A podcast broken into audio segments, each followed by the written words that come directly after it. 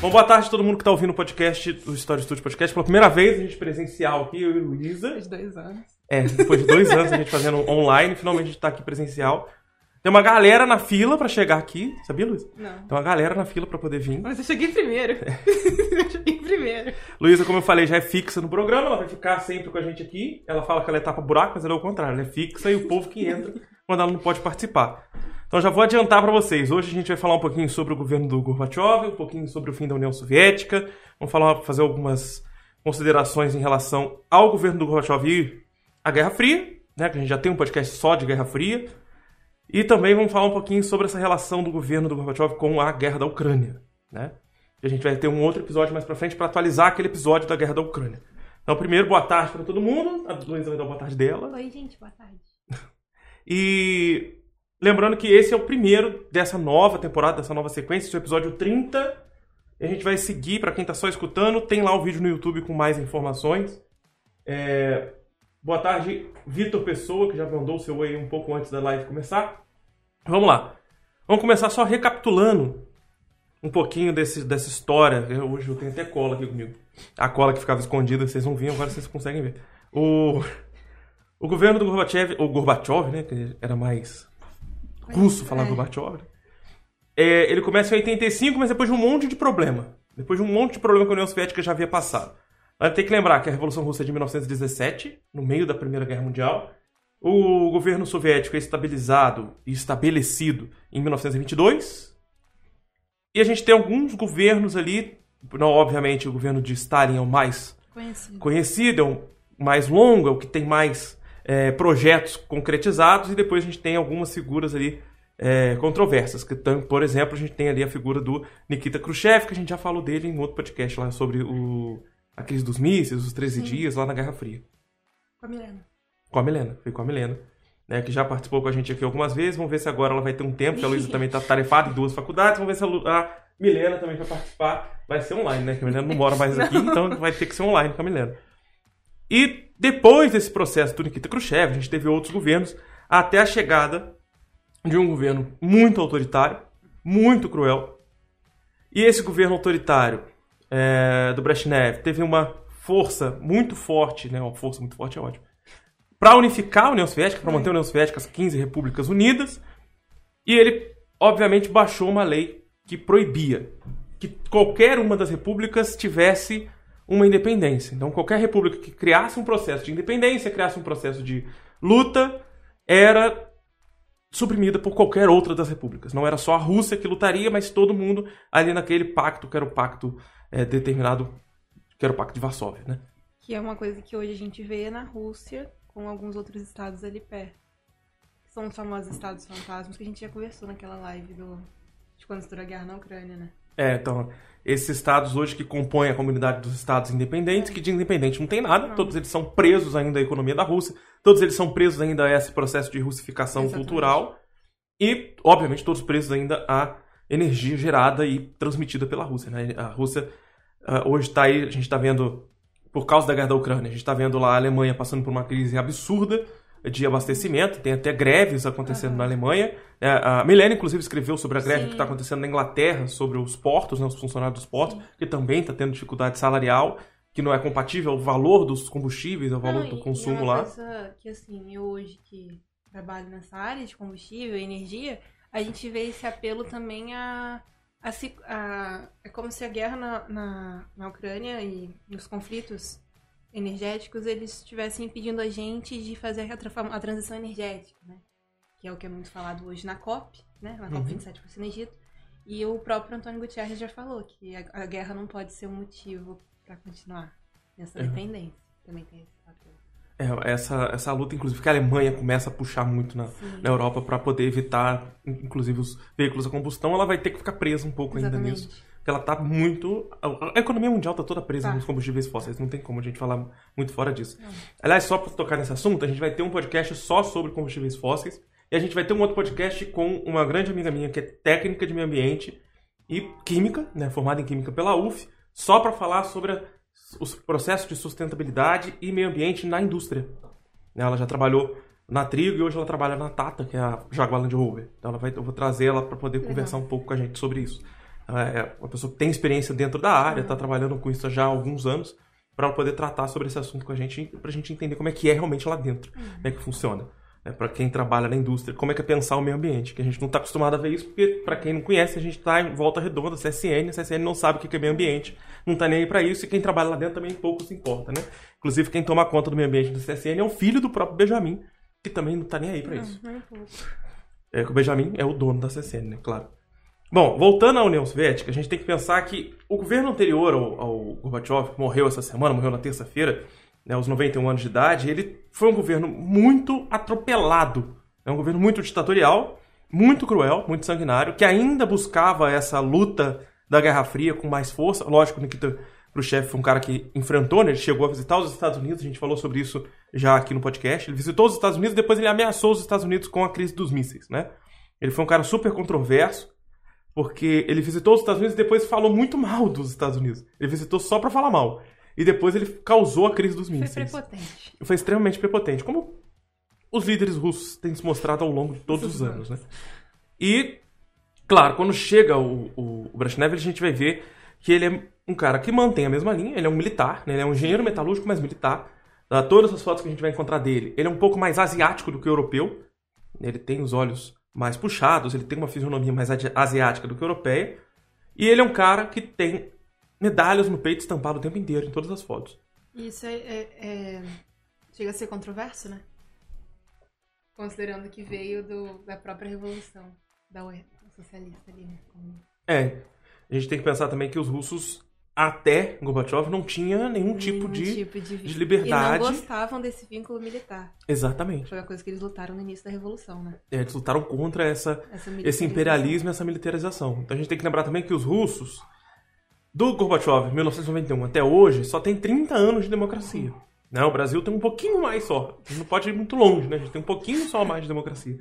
Mas os russos, democracia de fato, eles só viram durante 30 Sim. anos. A gente chegou a ver um pouco de democracia depois do governo Vargas. A gente chegou a ver um pouco de democracia agora, depois de Processos 1988. A gente teve alguns momentos É. democráticos, alguns surtos democráticos. E, e parece que a gente tem mais momentos democráticos, porque a gente tem as, as nossas eleições, né? Então, as municipais, tem as estaduais, tem a de deputado, tem a de senador. Então, tem mais esferas, né? Lá ainda é um pouco preso. Né? É, lá tá totalmente preso num único partido, né? É. é unipartidário, como a- China também é. Só que a Rússia, ela passa por 300 anos de, de família Romanov, Uhum. que a gente não tem um podcast ainda dedicado a eles, né? Mas passa por 300 anos de família Romanov, Vale a pena fazer. que vale a pena fazer um podcast, porque a família Romanov tem um histórico incrível, principalmente o final ali, quando acontece a Revolução Aham. Russa, e a história louca da, da, da Anastácia, que é o vídeo mais assistido do canal, é sobre o filme Sério? desenho da Anastácia. Ele tem mais de 100 mil visualizações, se não me engano. E quando a gente olha para essa história, a gente olha para a Rússia que ficou 300 anos sobre o Império. Passa por uma Primeira Guerra, e no meio de uma Primeira Guerra Mundial, passa por um conflito interno, uma revolução, que coloca no poder um governo ditatorial, que tem a intenção e a ideia teórica de beneficiar o social, né, de beneficiar o povo, utilizando as ideias marxistas-leninistas, que também não dão muito certo ao longo do processo, a gente vai vendo uma ditadura cada vez mais forte, cada vez mais crescente, né? cada vez mais é, cruel, inclusive com o próprio povo. E o mais interessante de toda essa história é que o Gorbachev é o único líder da União Soviética que nasceu na União Soviética. Todos os outros eram russos. Né? Todos os outros nasceram num país que não existia antes. Que existia antes, né? Que não existia ainda a União Soviética. Então o único que era soviético, de fato, era o Gorbachev. Tinha que ser ele para acabar com a União Soviética. Né? Tinha que ser exatamente ele para destruir. Mas na verdade não foi ele que acabou a União Soviética. Né? Acabaram com a União Soviética para que ele não fosse mais presidente. A gente vai chegar no final da história dele como líder político soviético. Né? Ainda não acabamos com a União Soviética, só começando.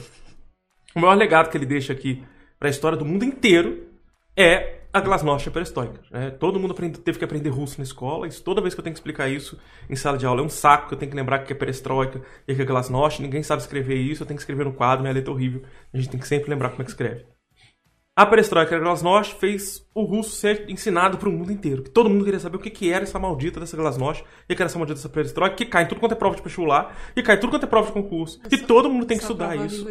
Todo mundo tem que estudar isso o tempo inteiro. Todo mundo tem que saber disso quando passa pelo nono ano do ensino, do ensino fundamental e pelo terceiro ano do ensino Nossa, médio. Então todo mundo acaba vendo um pouquinho sobre a história desse cara.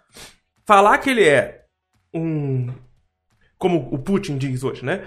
Que o Gorbachev era um homem fraco e ele cometeu a maior catástrofe geopolítica do século. Né? Palavras do Putin. Eu tô lendo o que eu escrevi aqui que o Putin disse. É, eu acho que o, o Gorbachev ele herdou um país numa situação geopolítica muito complicada, porque o Stalin tem seus méritos, mas, mas no final ali do da, da era stalinista, eu, eu nem considero que os que estiveram depois, porque foi uma época muito instável.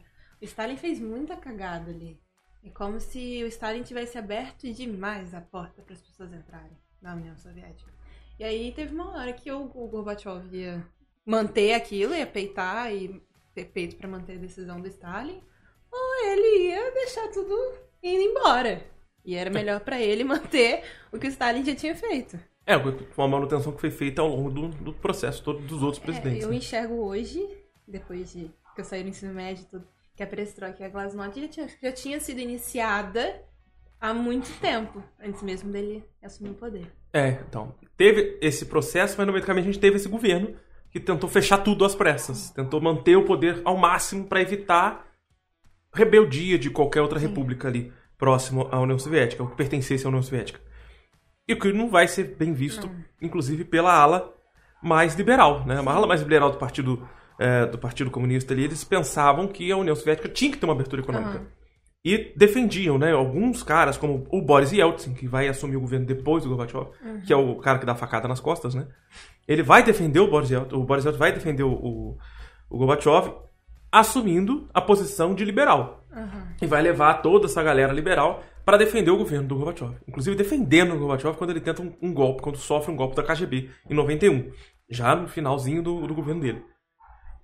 O Boris Yeltsin, assim como o Gorbachev, eram mais liberais. Então eles pensavam que a União Soviética ela tinha que começar a abrir formar a famosa social-democracia. Isso aí. Ele vai se assumir no social-democrata. Ele primeiro ele é um cara marxista-leninista, ele vai se assumir no social-democrata, uma social-democracia que é completamente esquizofrênica, né? Mas que ele vai tentar se relacionar muito bem com, com o Ronald Reagan, que é um cara um tremendo um babaca, uhum. né? Que eu, nos meus estudos para esse podcast, eu fui pegar para dar uma olhada de novo em algum material, fui pegar alguns termos mais importantes, como esses nomes malucos em russo. E eu acabei pegando um vídeo sobre o anúncio da morte do Gorbachev da Jovem Pan, do, do Pânico. É, e, e, o rapaz que foi lá o super-homem da notícia, que eles chamaram, o, o Emílio chamou para falar. O rapaz começou a dar notícia já martelando em cima do, do Gorbachev e já falando um monte de coisa errada mas ele é o cara que é considerado o que sabe mais ali dentro. Ele é o estudioso. Ele é considerado o estudioso dentro, dentro do pânico. O Guga é fã. E ele acabou falando um monte de bobagem. O próprio Emílio se revoltou. Não, eu vivi essa época, não foi bem assim. Não foi desse jeito. E o próprio Emílio levantou notícias que da época dele, porque ele é um cara né, de 50 e poucos anos, então ele viveu esse período. Então ele foi até contra o que o cara falou. Mas aí a fala dele foi o que, os seus o que os seus professorzinhos de história não falam dentro de sala de aula, que era uma luta do bem contra o mal. Não, não é. É porque não foi uma luta do bem contra o mal. É porque essa é uma fala muito tradicional para quem é. Para quem é de direita, extrema direita, principalmente a galera do Pânico e da Jovem Pan, que é defensora dessa linha, é completamente errada também completamente esquizofrênica. A ideia aqui é acabar com a Guerra Fria. Que a Guerra Fria não era benéfica para a União Soviética. Era ela que estava destruindo aos poucos a União Soviética. Manter a União Soviética um país fechado, um país atrasado, um país ditatorial, um país que não modernizou a sua estrutura política, não modernizou a sua estrutura econômica, não modernizou a sua estrutura de lidar com o povo, né? A política de bem-estar social na Europa se deu muito bem. Os países europeus que eram ainda considerados países capitalistas tinham uma política de bem-estar social muito melhor do que o país União Soviética, né? As pessoas tinham mais qualidade de vida com a saúde pública Sim. de melhor qualidade, com a educação pública de melhor qualidade do que dentro da União Soviética. A gente não tinha. Óbvio que o Gorbachev é um cara que saiu do campo, né, uma família de camponeses, que foi trabalhar como é, trabalhador do campo, mas ele trazia, né, ele foi treinado para trabalhar com máquina pesada no campo e depois entra na faculdade de Direito e vai seguir a carreira política. Né? Como a Luísa vai seguir a carreira política. o, mas o Gorbachev, ele, a gente vê essa ascensão que é possível na União Soviética, né? Mas a grande questão aqui é que os países europeus tinham uma política de bem-estar social que alguns países ainda mantêm, os- principalmente aqueles que têm um índice de desenvolvimento humano mais elevado, ou Noruega, Finlândia, A Suécia. Inglaterra, querendo ou não, tem, né? a Inglaterra ainda tem, né? a Dinamarca tem, então são países que ainda têm uma política de bem-estar social muito elevada. E tem uma democracia, tem liberdade, tem liberdade de imprensa, tem liberdade de expressão, que a União Soviética não tinha. A ideia do Gorbachev aqui, é, com a perestroika com a glasnost, era trazer essa liberdade de imprensa, essa liberdade de expressão, uma liberdade econômica maior. Uma ideia mais ou menos do que o Champin tentou fazer na, na China, né, depois da morte do Mao Tse Tung. É um outro tópico que a gente vai falar mais pra frente. Mas essa ideia da China deu super certo. A gente tá vendo a China como a segunda maior economia do planeta, apesar de ser um país extremamente pobre, é a segunda maior economia do planeta, Mas um país que sofreu embargos econômicos desde que. desde que existiu, né? É. desde que passou a ser independente. A gente tem um histórico de embargos desde a Inglaterra até os Estados Unidos, é quando dominaram o que mundo. eu acho muito importante a gente falar.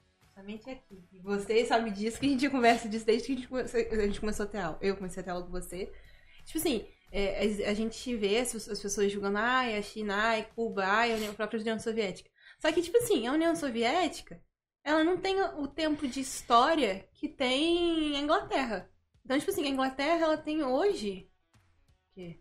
Quantos anos? Mil anos? Mil É, anos, praticamente de desenvolvimento contínuo de história, de exploração de outros países. Então ela tem recurso, ela tem estabilidade. Você não pode querer co- co- colocar lado a lado a Inglaterra e Cuba. É impossível. Ela começou a Revolução. Industrial, ela criou o processo de trabalho. Exatamente, exatamente. Tipo, a China, o pessoal acha que a China, quando a gente fala da China, a gente tem que lembrar da China na época que o Império Japonês invadiu a China lá no 1600 e sei lá quanto. É, a a China é o- é o. Tipo, a gente tem que lembrar disso É a civilização mais antiga do mundo ainda existente, né? A Sim. China, é- ela, a história dela é da antiguidade, ela ainda Sim. é a mesma China, né? Exatamente. Ela passou por centenas de invasões, a Exatamente. mais cruel foi a, a Gengis Khan, Aham. depois, o chin, depois o japonês, mas ainda tá Ninguém lá. sabe o que é Gengis Khan. Além, Então, é. Ninguém me pergunta o que é Gengis Khan. A gente falou um pouco de Gengis Khan no episódio sobre Tomb Não, Raider, é. né, da Lara Croft. Vale a pena pensar sobre o Império Mongol, galera. É, a gente pode falar um dia mais sobre Idade Média Asiática pra falar um pouco mais de Gengis Khan, que é uma história fantástica que eu não conheço quase nada. Isso é muito acadêmico de história. acadêmico de história. Mas voltando a, a- a esse processo da União Soviética, o Gorbachev ele tentou fazer o que a China conseguiu Sim. né, brilhantemente, que é abrir a sua economia em zonas econômicas especiais. Coisa que não foi pensada pelo Gorbachev lá atrás. Não. Né, a estrutura dele era vamos abrir a economia devagar. Mais ou menos o que a gente está falando aqui de 1985, né? Mais ou menos o que a gente ouviu ah, aqui no Brasil também na mesma época, né? Sim. De 84 para 85 a gente tem ali o, o, Figueiredo falando, né, que para a ditadura militar a abertura seria gradual, né, seria pouco a pouco para a democracia, para não acabar com a ditadura num desplugar só, num- numa porrada só. Então a, a ideia de acabar com o processo socialista na União Soviética era nítido por causa da proximidade do Gorbachev com Ronald Reagan e a Dama de Ferro. É que ela também tem um papel nisso aí que ela odiava ele e ele odiava ela. E ela o tempo todo falava: não abre mão. Se você é socialista, mantém-se socialista. A pessoa mais de direita que a gente viu até hoje dando certo, entre aspas, né? Porque ela não criou uma ditadura como o Hitler criou, então ela é a mais de direita que não chegou a ultrapassar para a extrema direita brutal e cruel. Que ela foi brutal, mas ela não foi tão cruel como o Hitler foi, como o Mussolini foi. Então ela foi a maior símbolo de quem é de direita. Quem é de direita é apaixonado por Margaret Thatcher. E odiada até hoje por muitos. E ela é odiada por muitos até hoje, né? Mas ela, né, basta aí quem, quem não viu, assista o filme, né, da Dama de Ferro, É. da Meryl Streep. Um dia a gente pode falar, inclusive, desse filme. E se vocês puderem pesquisar, a estátua dela na Inglaterra foi, foi vandalizada porque jogaram ovos. Nossa. porque o povo da cidade dela não gosta dela. É, a gente vê, inclusive, essas revoltas Sim. durante a história dela, o povo se revoltando porque ela favoreceu empresas e não o trabalhador Sim. que fazia a Inglaterra trabalhar, fazia a Inglaterra lucrar, É. né, como qualquer outro país. Mas a questão é que a própria Margaret Thatcher, que tinha que ser a maior inimiga dele, falava pra ele: não, cara, você socialista, se mantém assim. Mantenha assim, que você quebrar com seus ideais, com os ideais que foram construídos no seu país, você vai quebrar o seu país. Porque, querendo ou não, eram os ideais que foram construídos lá atrás na, na Revolução. Claro, como eu falei, né, a ideia da Revolução é uma, a teoria da Revolução é A uma, a é aplicação dela foi diferente. completamente diferente porque o mundo mudou. De Exatamente. 1917 pra frente, o mundo mudou. A gente teve uma guerra se encerrando, a gente teve um pós-guerra conturbado, uma segunda guerra mundial Renovação tecnológica, que é uma coisa que a gente tem que falar, que muda totalmente. Muda totalmente, principalmente com Até as o rumo comunicações. da, da, da Guerra Fria, acho que muda muito. Se não tivesse tido o boom tecnológico que teve, É, não seria muito. É, com certeza. O rumo da, da Guerra Fria muda completamente quando a gente começa a se aproximar do que é a globalização hoje. Muitos países começam a se unir, né? A União Europeia começa a ser formada durante Sim, esse os período. blocos econômicos. Os blocos econômicos começam a ser mais fortes. A gente tem o surgimento das tecnologias de comunicação cada vez maior. A gente passa a ter guerras televisionadas ao vivo, Aham. né? Como a Guerra do Golfo aconteceu. A gente tem algumas informações, alguns mecanismos de transporte, né? o avião a jato. A gente passa a transmitir mais informações mais rapidamente. A gente passa a transmitir ou transferir mercadorias e valores de forma mais rápida. Então, o mundo passa a ser mais conectado, mais globalizado. E a União Soviética continua muito fechada. Então ele percebe que essa União Soviética precisa se abrir. Precisa receber investimento estrangeiro. E, claro, para ele receber investimento estrangeiro, ele precisava mostrar que a Guerra Fria tinha que acabar.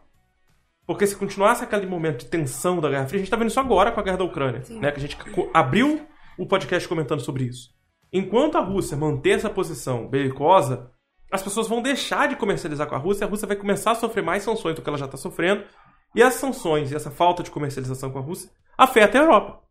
A Europa vai deixar de receber combustíveis. A China, por exemplo, agora vai receber 60% do gás natural que a Rússia tinha em estoque. Coisa que ela fazia para a Europa. Né? A Europa recebia 70% do gás natural consumido na Europa vinha da Rússia.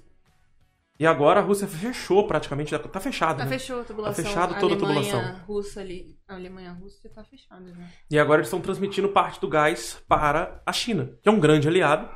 É assim que, antes de começar, vamos lembrar que a gente falou isso no podcast passado, antes de começar a guerra, o Putin foi até a China. né, se reuniu com os líderes chineses e avisou que a guerra ia acontecer e pediu ajuda. Aí os chineses falaram, ok, vamos ajudar, e não se movimentaram mais. né, Graças não, a Deus não se movimentaram. Não, não se movimentaram de forma clara, né? Não, eles também não ajudaram não fazendo nada, né? Eles também podiam fazer alguma coisa, mas não fizeram Mas nada. aí, é- Porque não é interesse econômico para eles. E aí também ia ser um BO muito grande.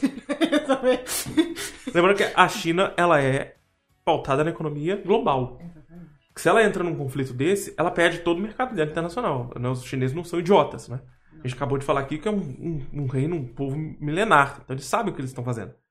Claro que tem que ter um certo medo sobre algumas coisas que eles fazem, né? Mas eles sabem o que eles estão Tirando fazendo. que a gente não sabe de nada que acontece até de uma- depois de uma determinada linha na- no mapa do país. Mas sabe que a gente não sabe de nada sobre muita coisa que acontece em muitos países que são Eu democráticos? sei. Né? Quando o cara falou lá que era uma guerra do mal contra o bem, Não. No meio dessa guerra do mal contra o bem que os, os direitistas, o pessoal da direita prega, que era a guerra do comunismo contra o capitalismo, o mal era o comunismo, o capitalismo era o bem, a gente não pode esquecer que o Brasil tinha ditadura, a Argentina tinha ditadura, o Chile tinha ditadura, um monte de gente foi torturada, presa, perseguida, Os morta, documentos queimados. um monte de documento destruído, queimado, uma corrupção extrema, guerras acontecendo na África desenfreadamente, Ah, incentivadas agora. pelo, pelo capital. Até agora, durante essa guerra na Ucrânia, eu ouço o xadrez verbal, não sei se conhece.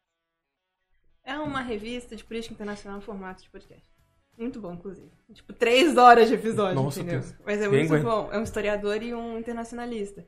E, tipo assim, eles falando isso, tipo, cara, o Congo tá lá passando por conflito, guerra civil e nada. E a ONU tá, foi chutada, Isso aí. sabe? Por Não, esses países. A- o próprio conflito da Ucrânia a gente ouve falar de vez em quando na TV fechada. Na TV aberta eles nem ligam mais. Eles não estão nem falando mais sobre isso. Que agora com eleição, né? É que o foco agora é a eleição, claro, óbvio, mas antes mesmo de começar o processo eleitoral, Mas a gente sabia, né? a gente não fala mais da guerra. E o próprio Putin se aproveitou disso, né? Todo mundo já. O Guga Chakra é um dos caras que falou isso, né?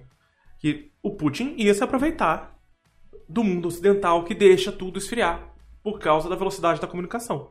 Então, com o resfriamento da notícia da guerra da Ucrânia, ele ia se dar bem nessa. Porque ninguém mais ia noticiar e ele ia continuar bombardeando o que ele quisesse, ia continuar fazendo o que ele quisesse, né? É, ontem mesmo, hoje mesmo, né, na pesquisa, eu- eu vi um pouco dos vídeos da DW, é um canal alemão que tem no Brasil, uma representação, falando sobre a Suécia. Como as- os suecos estão se preparando para a guerra. O exército sueco está treinando e os povos suecos, t- no café da manhã em casa, né, eles comunicam, eles conversam sobre formas de sobreviver a, uma- a um conflito. Porque eles têm medo da Rússia invadir a qualquer momento. Mas tinha um, um risco desse mesmo, né? É, Na Polônia, na Lituânia, na Finlândia e agora na Suécia. Sei que a Finlândia quase Ah, dançou. a Finlândia quase dançou nessa. Se eu não sei se é a Finlândia que tava tendo uma briguinha com a Turquia. Não sei. Tinha, algum- que a- tinha alguém sei que a- se, bi- se bicando. Eu sei que a assim. Polônia tava se bicando muito com a Bielorrússia, porque os, os bielorrussos estão fugindo pra Polônia. Outra questão Porque também é uma importante. ditadura. Agora, aqui, que- uma coisa que eu vejo muito, até minha avó comenta muito. Isso que o Putin fala não é mentira. O quê? Das tropas neonazistas na Não. Ucrânia. Não, a gente conversou sobre isso no Não, mas vamos podcast. falar de novo. É importante falar- falar disso.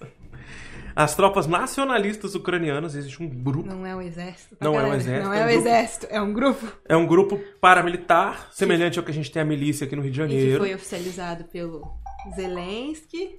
tá? É o próprio presidente ucraniano, né, o, o Zelensky, ele apoia, apoiava esse grupo, foi apoiado por esse grupo durante o período da campanha para assumir o poder. E o Zelensky, ele é judeu, sim, a gente sabe que ele é judeu. E não tem nada a ver uma coisa com a outra. Porque, na verdade, ali o processo que a gente chama de neonazista Aham. ali, ele é, na verdade, ufanista. Né? com O Getúlio Vargas e o governo dele não era nazista.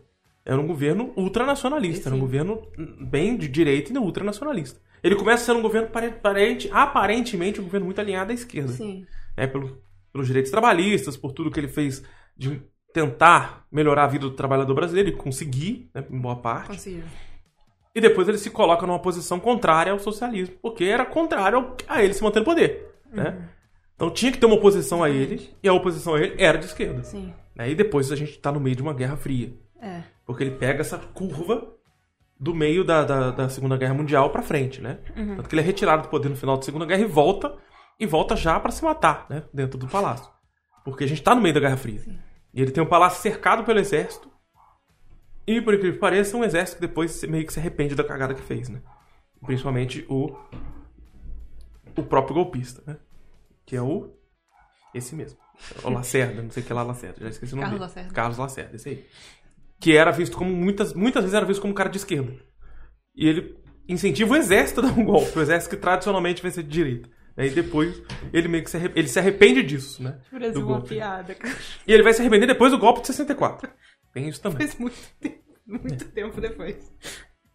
Que ele vai ajudar, inclusive, o golpe de 64. Aí depois ele vai se arrepender disso. Ele vai até o Jango, no Uruguai, pra pedir desculpa. Tão gigantesca que foi a burrice desse homem. A gente sabe. Mas ele conseguiu livrar, ele conseguiu ajudar o Brasil a se livrar de um ditador que foi Getúlio Vargas. Getúlio Vargas fez muita coisa boa, mas foi um cara ditatorial. E não pode negar. Né? principalmente a história de Olga, né? Que Olga Carlos. a Olga Prestes, a gente tem uma história extremamente cruel. Tem mais um filme aí pra assistir, pra comentar. Mas voltando ao- à União Soviética. então a União Soviética é uma complexidade nesse finalzinho aí de 85 e diante. Que a gente vai ter um mundo tentando diminuir as, as tensões da Guerra Fria.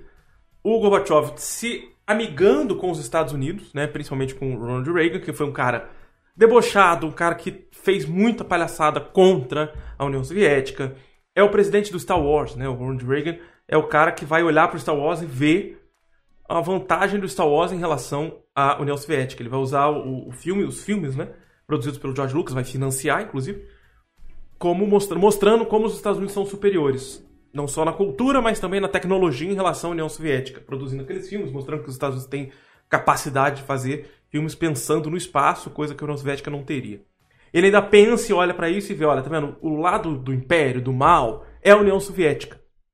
E o Vermelha, lado- né? Hã? E a vermelha, né? E o lado bonzinho, o lado dos, dos rebeldes aqui é o lado bom, é o lado, é o lado do povo livre, é o povo que quer a liberdade. Então a gente tá lutando por um mundo mais livre. O mesmo cara que motivava e incentivava ditaduras pelo mundo inteiro. Então não é um bem contra o mal, essa fala é completamente absurda. Né? E vamos discordar mais uma vez da Jovem Pan, mais uma vez eles falam absurdos. A gente não pode considerar eles em nada quando fala de ciências humanas. E ciências humanas eles não entendem absolutamente nada. Cancelado. Não, dane-se. Dane-se quem vai cancelar. Pode cancelar. Agora a gente pode falar. Lembrando, então, ele traz esses dois fatores, né? Abertura política, abertura econômica. E menos burocracia, ou seja, menos Estado aplicado para algumas coisas que não havia necessidade mais do Estado. E a perestroika é uma reestruturação econômica, uma abertura econômica para novos investimentos. É aí que chega o McDonald's, por exemplo. É aí que chega a Coca, a Coca volta para a Rússia, né?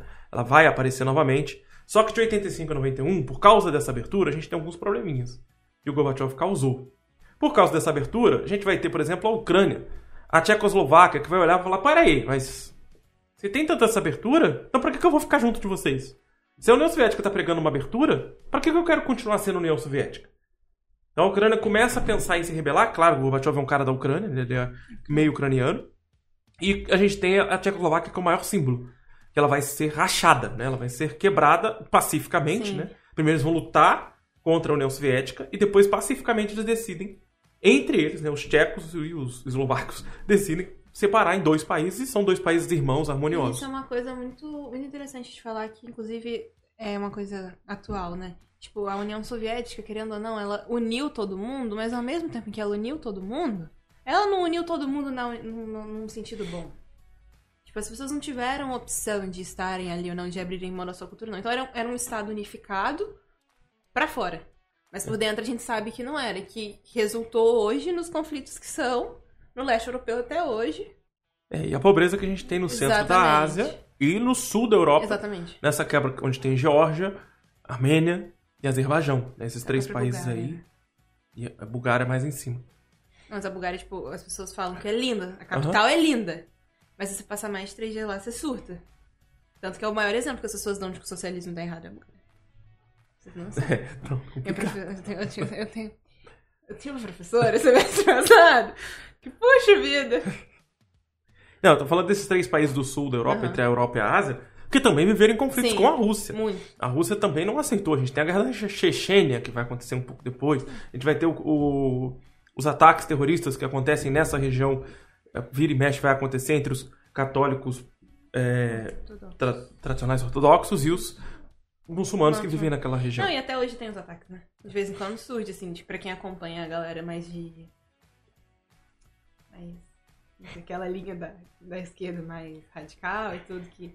Veículo independente, aquela, aquela galera bem estranha, de vez em quando você acha. No caso sou eu.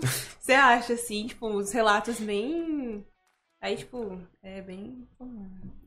Ainda vai acontecer. A gente tem países que são extremamente dependentes, os países do centro da Ásia, que ninguém liga, ninguém se importa, né? Turcomenistão, Tajiquistão, esses países ninguém liga. Mas eles estão todos ali dependentes da Rússia ainda.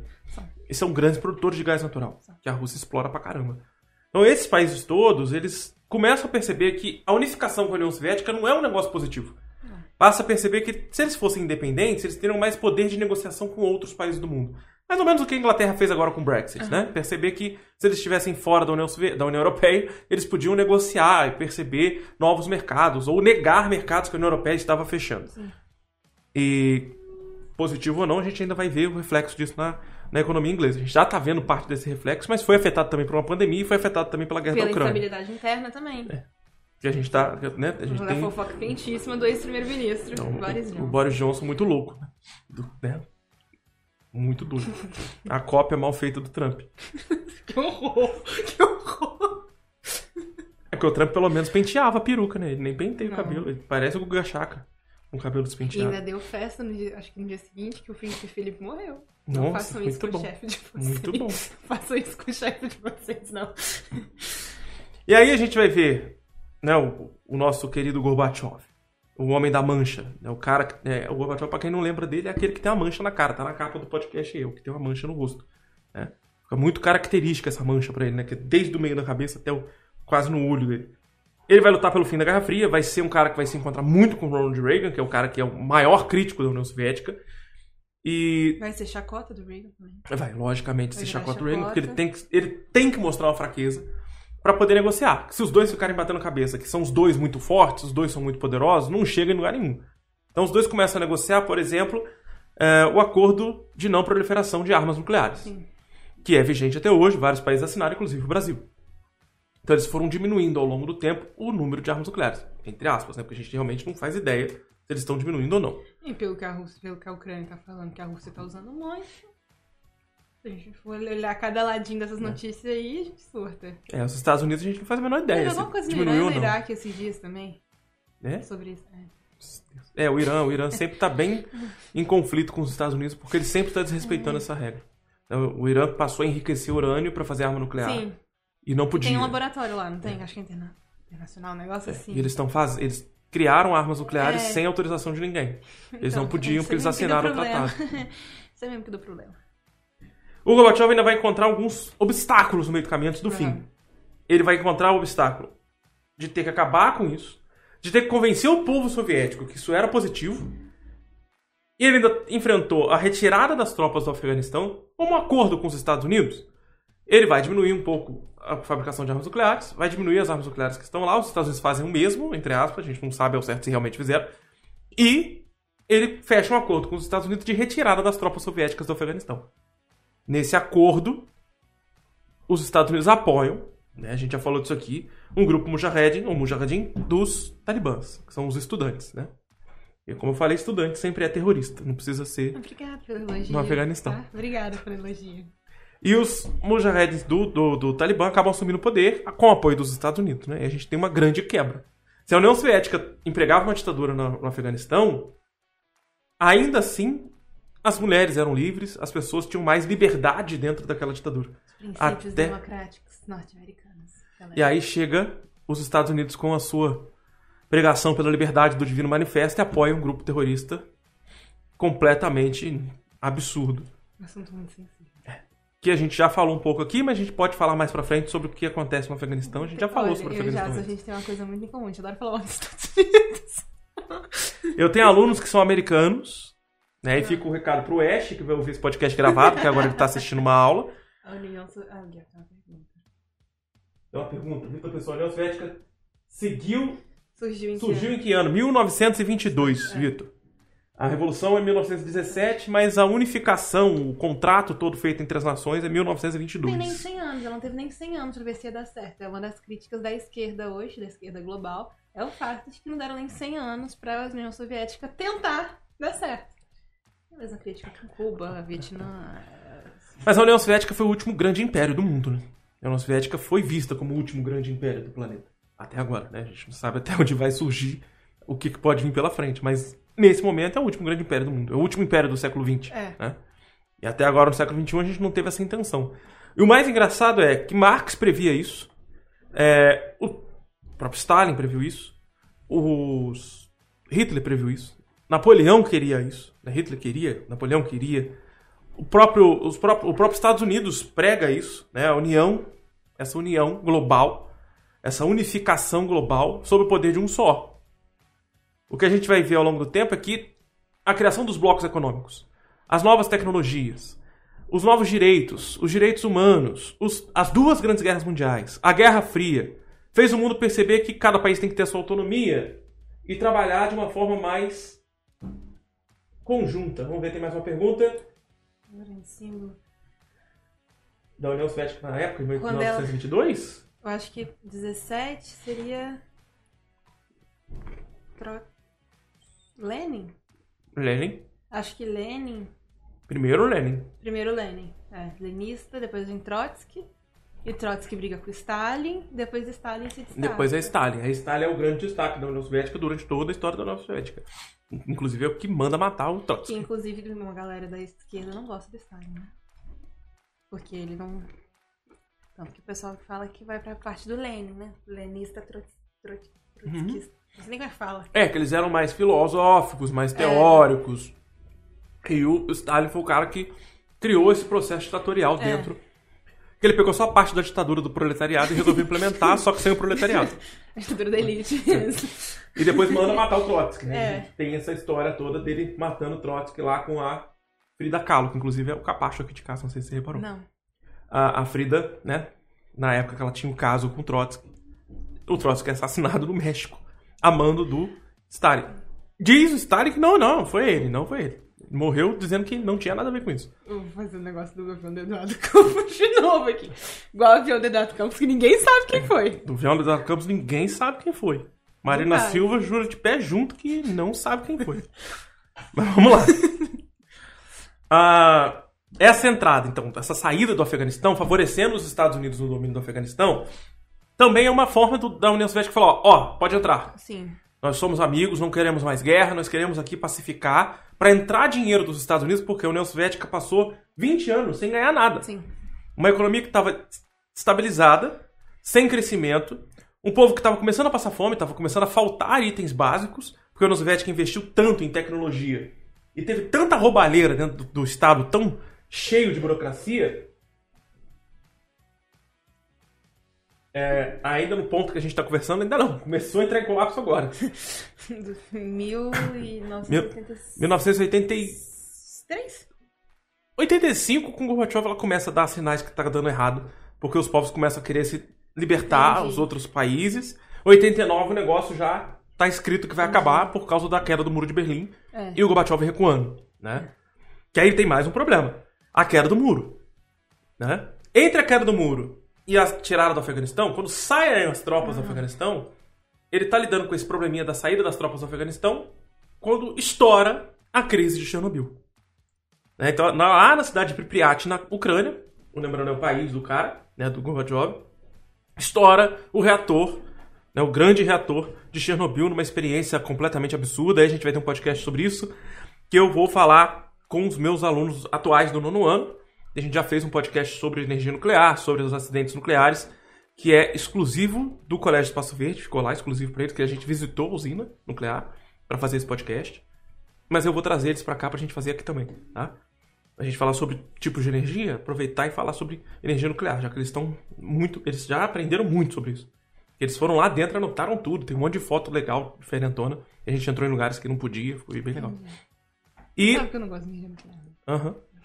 Vocês estão olhando pra mim sorrindo, não posso ir. Mas é exatamente pra gente falar desses problemas da energia nuclear. É pra exatamente falar sobre o que que pode causar, Entendi, falando da entendi. própria situação de, de Pripyat, que é uma Tá. cidade fantasma hoje que praticamente é impossível de entrar. Durante a guerra da Ucrânia, a Rússia invadiu Pripyat, Foi. né, com o objetivo de ameaçar o mundo inteiro na retirada do, do sarcófago que cobre o reator é, da usina de Chernobyl, né? Então, Pripyat é o nome da cidade, Chernobyl é o nome da usina que ficava dentro da cidade na Ucrânia. Só para recapitular.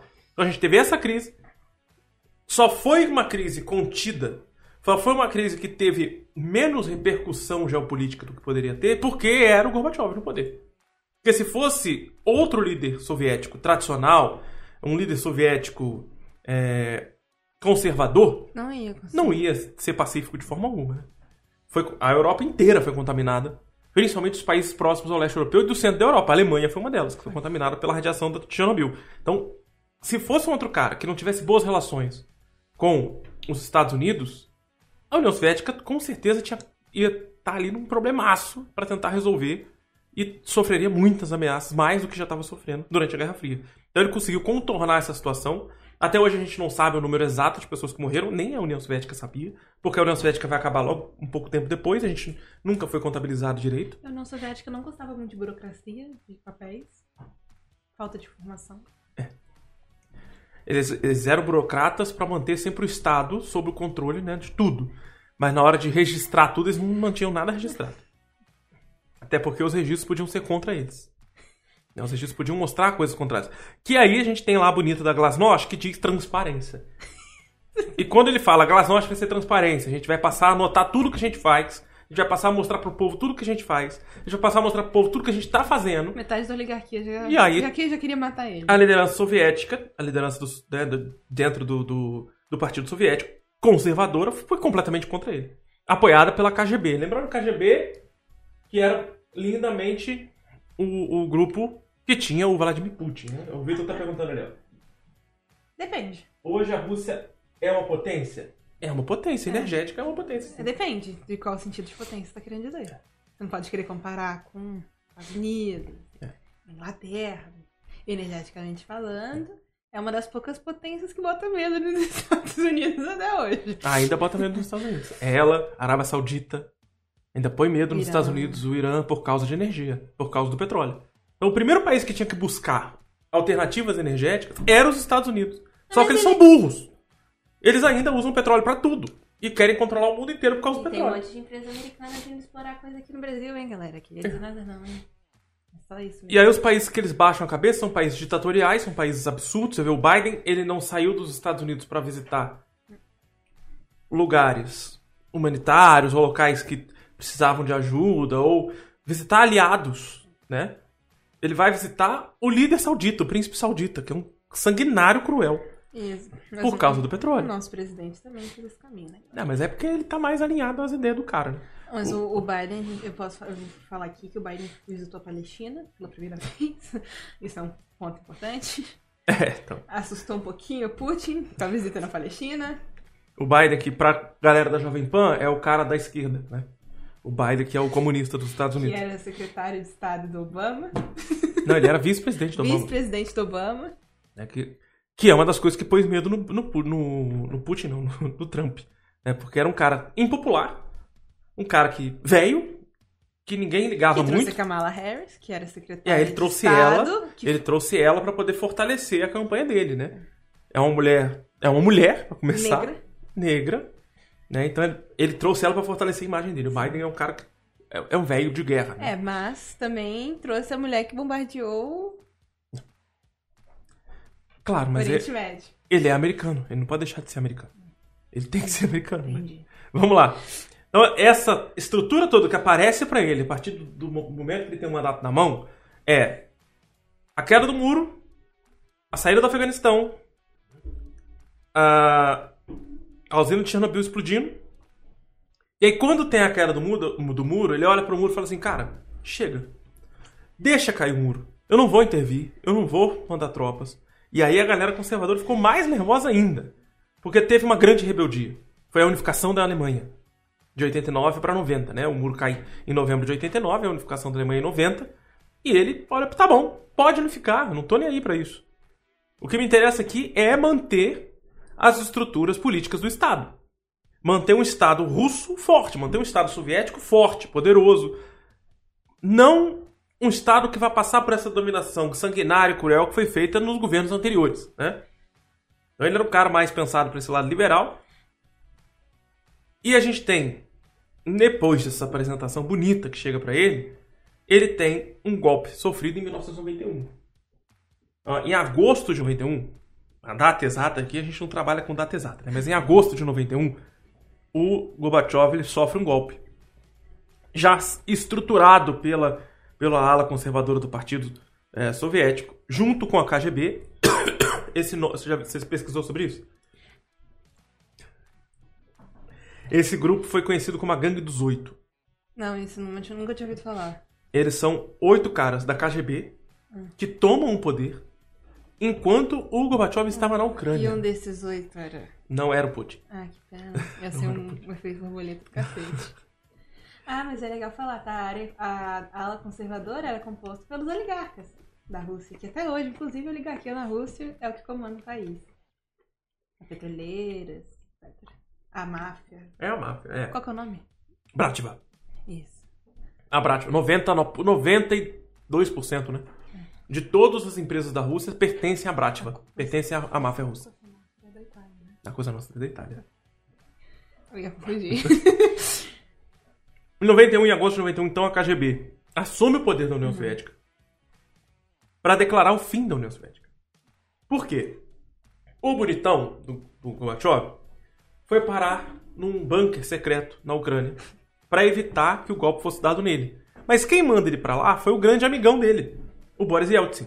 Lembra que eu falei que o Boris Yeltsin ele era liberal, defendeu o governo do Gorbachev? Quando o Gorbachev começou a implementar aquelas notas a perestroika, ele falou: vamos apoiar, tem que ter mais liberdade de expressão, tem que ter mais, mais transparência, tá certo. Não podemos ficar nesse governo ditatorial, fechado, tem que ter investimento estrangeiro. Então, Boris Yeltsin apoia. E deixa o Gorbachev botar a cara a tapa. E aí, eu tenho uns dados importantes aqui. O crescimento econômico da União Soviética em 1985 era de 2,3%. Em 1991, na época do golpe, Diz que isso não, menos. era de menos 11%. Eu tava sendo muito triste pro seu menos. Quando ele assume o poder, então, a União Soviética estava crescendo economicamente, apesar de ser pouco, estava crescendo. Em 91 tem uma queda de 11%. Não, e tinha a expectativa dele, dele manter a, a, a política internacional ali. Amizade internacional com o Stalin inteira. Tinha essa expectativa. Tinha. E ele não conseguiu. Ele não conseguiu. Ele não conseguiu porque alguns países começaram a se libertar e depois que a Alemanha quebrou o muro, todo mundo saiu se libertando. E aí ele perdeu o controle. Ele perdeu o controle porque ele apoiou a liberdade e a unificação da Alemanha. E aí quando ele fez isso, todo mundo começou a se libertar. Né, A, a Tchecoslováquia fez brilhantemente isso de forma pacífica, né? derrotando o exército soviético e depois decidindo pacificamente a liberdade. Até a gente tem a Iugoslávia, que foi sanguinário, Sim. todo o processo de libertação de, de saída do socialismo de dentro da região. Já tem. É, já temos um podcast sobre a Revolução Industrial, Vitor. Já temos esse podcast, o episódio 21, eu acho. Eu postei ele hoje, inclusive. Postei ele hoje para alguns alunos. Eu acho que é o 20 é o 21 ou 25. Acho que o 21 é o- é a Revolução Industrial e o 25 é Meio Ambiente e Sustentabilidade. É um dos que a gente vai fazer sobre esse mesmo tema. Mas voltando em 91, 30 anos atrás, em agosto, ele passa por esse É golpe. muito recente, né? É muito recente. É assustador.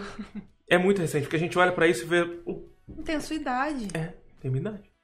O Gorbachev saindo para um bunker na Ucrânia, distante de Moscou. né, Ele vai para uma pra região interiorana da Ucrânia.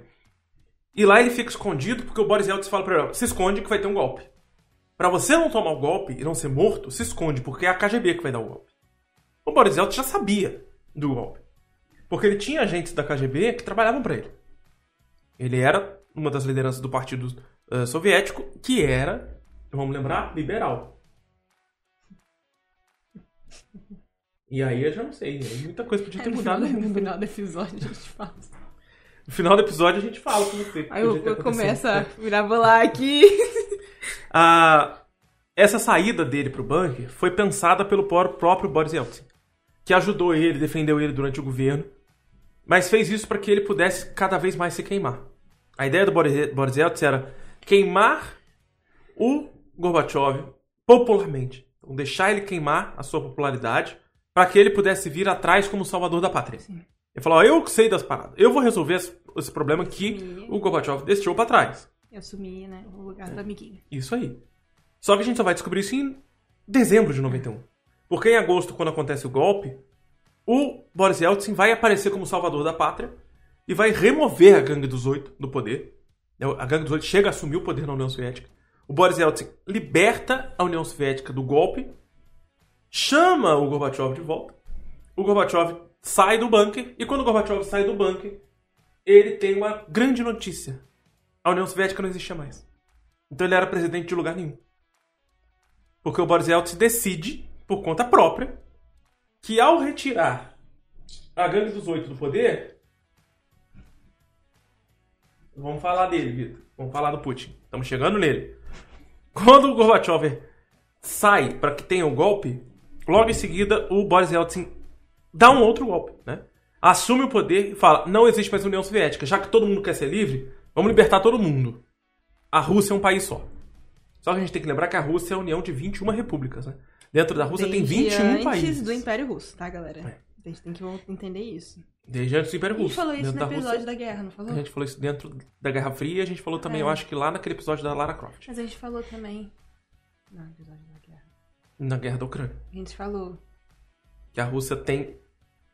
Que é o maior país do mundo porque ela tem 21 repúblicas dentro. É, e são, eram vários principados, aí virou uma monarquia. Vocês entenderam? É, viraram repúblicas, mas nenhum líder dessas repúblicas manda alguma coisa. Quem manda lá é o presidente da Rússia. E aí que vem o probleminha lá que o Vitor tá levantando ali, ó.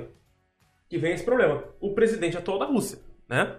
Porque o Gorbachev não morreu ali em 91. Ele morreu agora, na terça-feira passada. Nessa terça-feira, inclusive. O Gorbachev, quando ele vai. Quando ele percebe que ele não é mais presidente da União Soviética, porque não existe mais a União Soviética, ele é presidente de um país que não existe mais. Lembra aquele filme do aeroporto do Tom Hanks? Aham. né? Que ele não tem mais país pra voltar. Ele fica na Ucrânia perdido.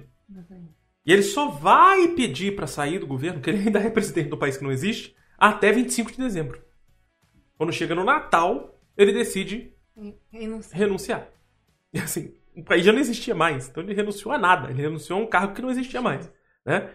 E aí tem um, tem o bonito do Putin, né? Ah, lá, Viu? falou xadrez verbal. Viu? Rogério Batista. Xadrez verbal é incrível, galera. Eu ouço o episódio durante uma semana. O... Ah, uma outra coisa que acabou com a popularidade. Eu anotei isso aqui que eu precisava falar disso. Aproveitando que eu tô com a Luísa. Até tô com medo. O que, que é? Se prepara, Luísa. Ah, Aproveitando que eu tô com a Luísa, uma das coisas que fez a impopularidade do Gorbachev aumentar em 86, já logo no primeiro ano de governo, foi uma das coisas que fez a economia da Rússia crescer. O Gorbachev criou a Prohibition russa. A Prohibition russa fez as famílias sobreviverem mais tempo, ter menos intriga familiar, ter menos disputa e briga nas ruas e também fez ter menos criminalidade na Rússia. Ao mesmo tempo, a prohibition russa fez com que as pessoas vivessem mais, tivessem menos problemas de saúde. Só coisa boa, né? Só que ao mesmo tempo acabou com o açúcar do país. Tá? Você sabe de onde veio o açúcar da Rússia? Não, vem da beterraba. Beterraba Eu ia branca. falar batata doce. mas- Também vem da batata doce, vem da batata doce Eu, e da beterraba lembro, eu só branca. lembro da batata doce do vestibular. Você caiu no vestibular uma vez. Caiu no vestibular? Vem da batata doce e da beterraba branca. Ah. Você sabe pra que serve a batata doce e beterraba branca além de fazer Vodka. açúcar? Fazer vodka. A prohibition russa era. Prohibition foi a lei americana dos anos 30 Sim. que proibiu o consumo de Sim. bebida alcoólica nos Estados Unidos. Eu botei o nome a prohibition aqui só pra você não identificar que tava aqui. Ah, tá. Então, o maluco do Gorbachev, ele proibiu bebida alcoólica na Rússia. O país mais alcoólatra do mundo. E ele proibiu isso. Por isso que os russos ainda bebem muito até hoje. Sim, devido a opositores de regime do. Erdogan. Então ele acaba proibindo essa, essa, esse consumo de álcool. Hã? Não, não vou, porque eu bati pra cá, não vai cair, não é possível.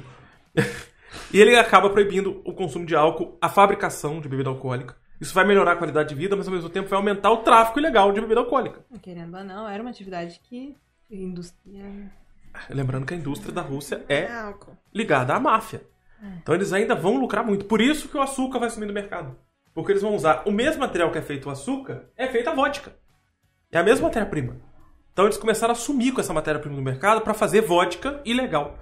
E aí por isso que o açúcar deixou de existir na União Soviética em 86.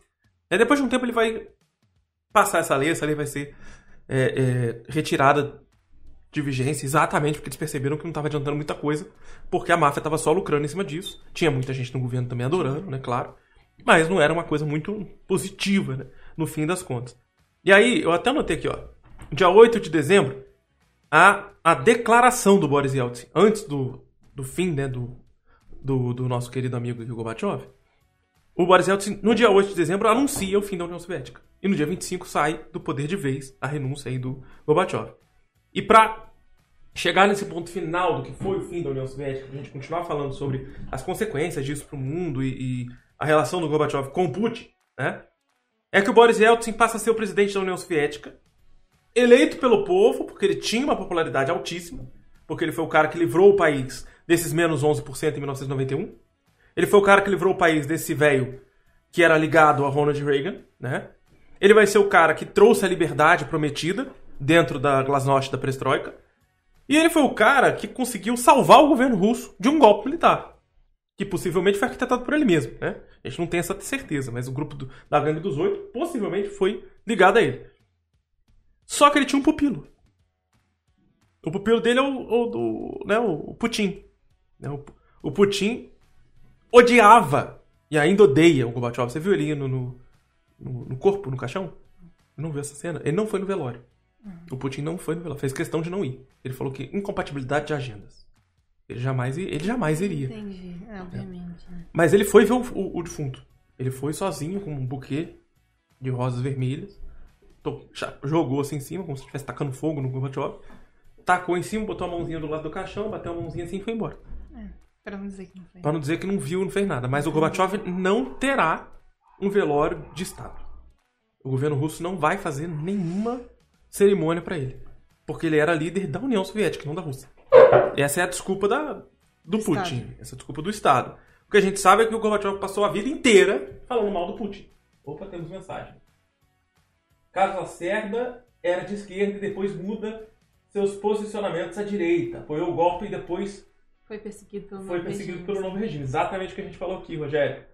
Perfeito. Muitos filmes falam sobre a União Soviética. Ih. Aí você pegar os filmes principalmente produzidos pelos Estados Não, Unidos é, na Guerra não, Fria falam da União Soviética não, mal. Não fala, fala mal. A União, a União Soviética, desculpa. A União Soviética não produziu filmes. Não. Os filmes que a União Soviética produziu são filmes ah, semelhantes ao que os nazistas produziram. Não são filmes propaganda. Né? São filmes que Não não... teve tempo nem de pensar nisso. É. Ah, coitado. A pobre coitada da União Soviética. ela só pensou em fazer propaganda de si mesma para si mesma. Sim. Né, para convencer o povo sobre os seus líderes, os seus poderosos líderes. É pensar, por exemplo, na Coreia do Norte. A Coreia do Norte, os filmes produzidos lá dentro são para falar do Kim Jong-un e da beleza que é a Coreia do Norte em relação ao resto do mundo, né? Não é igual a China hoje. que pensa em produzir filmes para o mundo inteiro assistir, para compreender a cultura da China, para mostrar Sim. a China. Porque a a China passou a perceber que os Estados Unidos cresceu muito, levando a sua própria cultura para o mundo inteiro. E nesse processo de globalização, a gente, acaba, a gente já falou disso, de processo de aculturação por causa Sim. da globalização. E a China passou a perceber isso. Passou a entender que a, a cultura dela deve ser observada pelo mundo inteiro. E que se ela espalhar a cultura dela pelo mundo, as pessoas passam a conhecer ela melhor. Passam a ter mais empatia, passam a ter mais interesse. Ela passa a conseguir ter mais espaço de mercado. E né? passa por cima também de tudo aquilo que foi dito pelos Estados Unidos, né? Que é dito até hoje sobre os soviéticos, sobre os comunistas, sobre os socialistas, sobre direita, sobre esquerda, né? Passa por cima porque você tem mais de um ponto de vista ali. Coisa que É. não é tolerada pelos Estados Unidos. E aí você tem. Falou muito. A fala é extremamente forte. E aí você tem essa relação do Gorbachev com Putin. Agora eu posso fechar meu livrinho? A gente tem essa relação do Gorbachev com Putin porque ele já odiava o golpe que ele levou do Yeltsin. E aí o Yeltsin vai governar de 91 a 99, já é um governo longo, Sim. né? Para ser um governo democrático, foi um governo longo. Mas, gente, para pensar de 91 a 99, dá dois mandatos no Brasil, né? Dá dois mandatos pro Brasil. Então, de 4 a 4 anos, beleza. Foi dois mandatos, beleza. Só que ele já empurra o Putin para a campanha eleitoral em 99, né? E o Putin assume o poder porque o Yeltsin começa a ficar doente e abre espaço para o Putin assumir o governo temporariamente, depois o Putin assume o governo eleito, né? Em 2000. Então nós temos um governo do Putin, tecnicamente falando, de 2000 até hoje, né? Que é quase uma. Que é quase uma ditadura. Perguntaram a minha opinião do presidente da Rússia nem sei. Dei a minha opinião. A União, a União Soviética tinha muitas armas nucleares? Era a segunda maior potência nuclear do mundo. Sim. Né? Teve momentos que ela superou os Estados Unidos. E a a Rússia hoje potência. dizem que é porque a Rússia herdou, né? É, o Rússia herdou a maior parte, Laboratórios, pesquisa e etc. a maior parte da ciência, das fábricas, da confecção, do arsenal. E Uma parte do arsenal foi vendida para países pobres. Os cientistas nucleares daquela época vinham do meio soviético, né? Da, da zona de influência soviética. E aí, quais são as consequências do fim desse governo do, do Gorbachev? E o que, que foi que o Gorbachev fez depois disso, né? Porque o Gorbachev só morre agora, então o que ele fez até completar 92 anos? Morreu aos 92. Então, o que ele fez até agora? Ele assumiu o governo aos 54. Foi o líder mais jovem da União Soviética. Ele foi o- o- a liderança mais jovem dentro do Partido Soviético. Por 54 anos. Aí você pensa, uma pessoa de 54 anos nos anos 80 num lugar, já era uma pessoa muito num velha. lugar que não era desenvolvido. E num país que não tinha tanto desenvolvimento, mas ele era da elite, né? Então meio tanto faz. Mas é um cara que era pra ser muito velho. Aos 54 anos, qualquer pessoa no Brasil era muito velha É. em 80 e poucos, né? nos anos 80. Hoje em dia, uma pessoa de 54 anos ainda não é tão velha, né? O cara conseguiu morrer aos 92, né? Ele tinha uma saúde absurda. Morreu de uma doença ainda não especificada. Ele ficou alguns dias no hospital até falecer. E foi um cara extremamente crítico do Putin o tempo inteiro, né? Ele tem uma instituição que ainda segue trabalhando, mesmo com a morte dele, que leva o nome dele. Antes dele morrer, ele já tinha criado.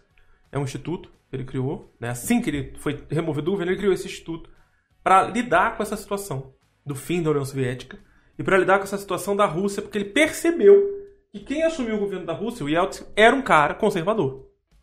Que tinha essa ambição de manter a Rússia grande, de criar essa grande mãe Rússia.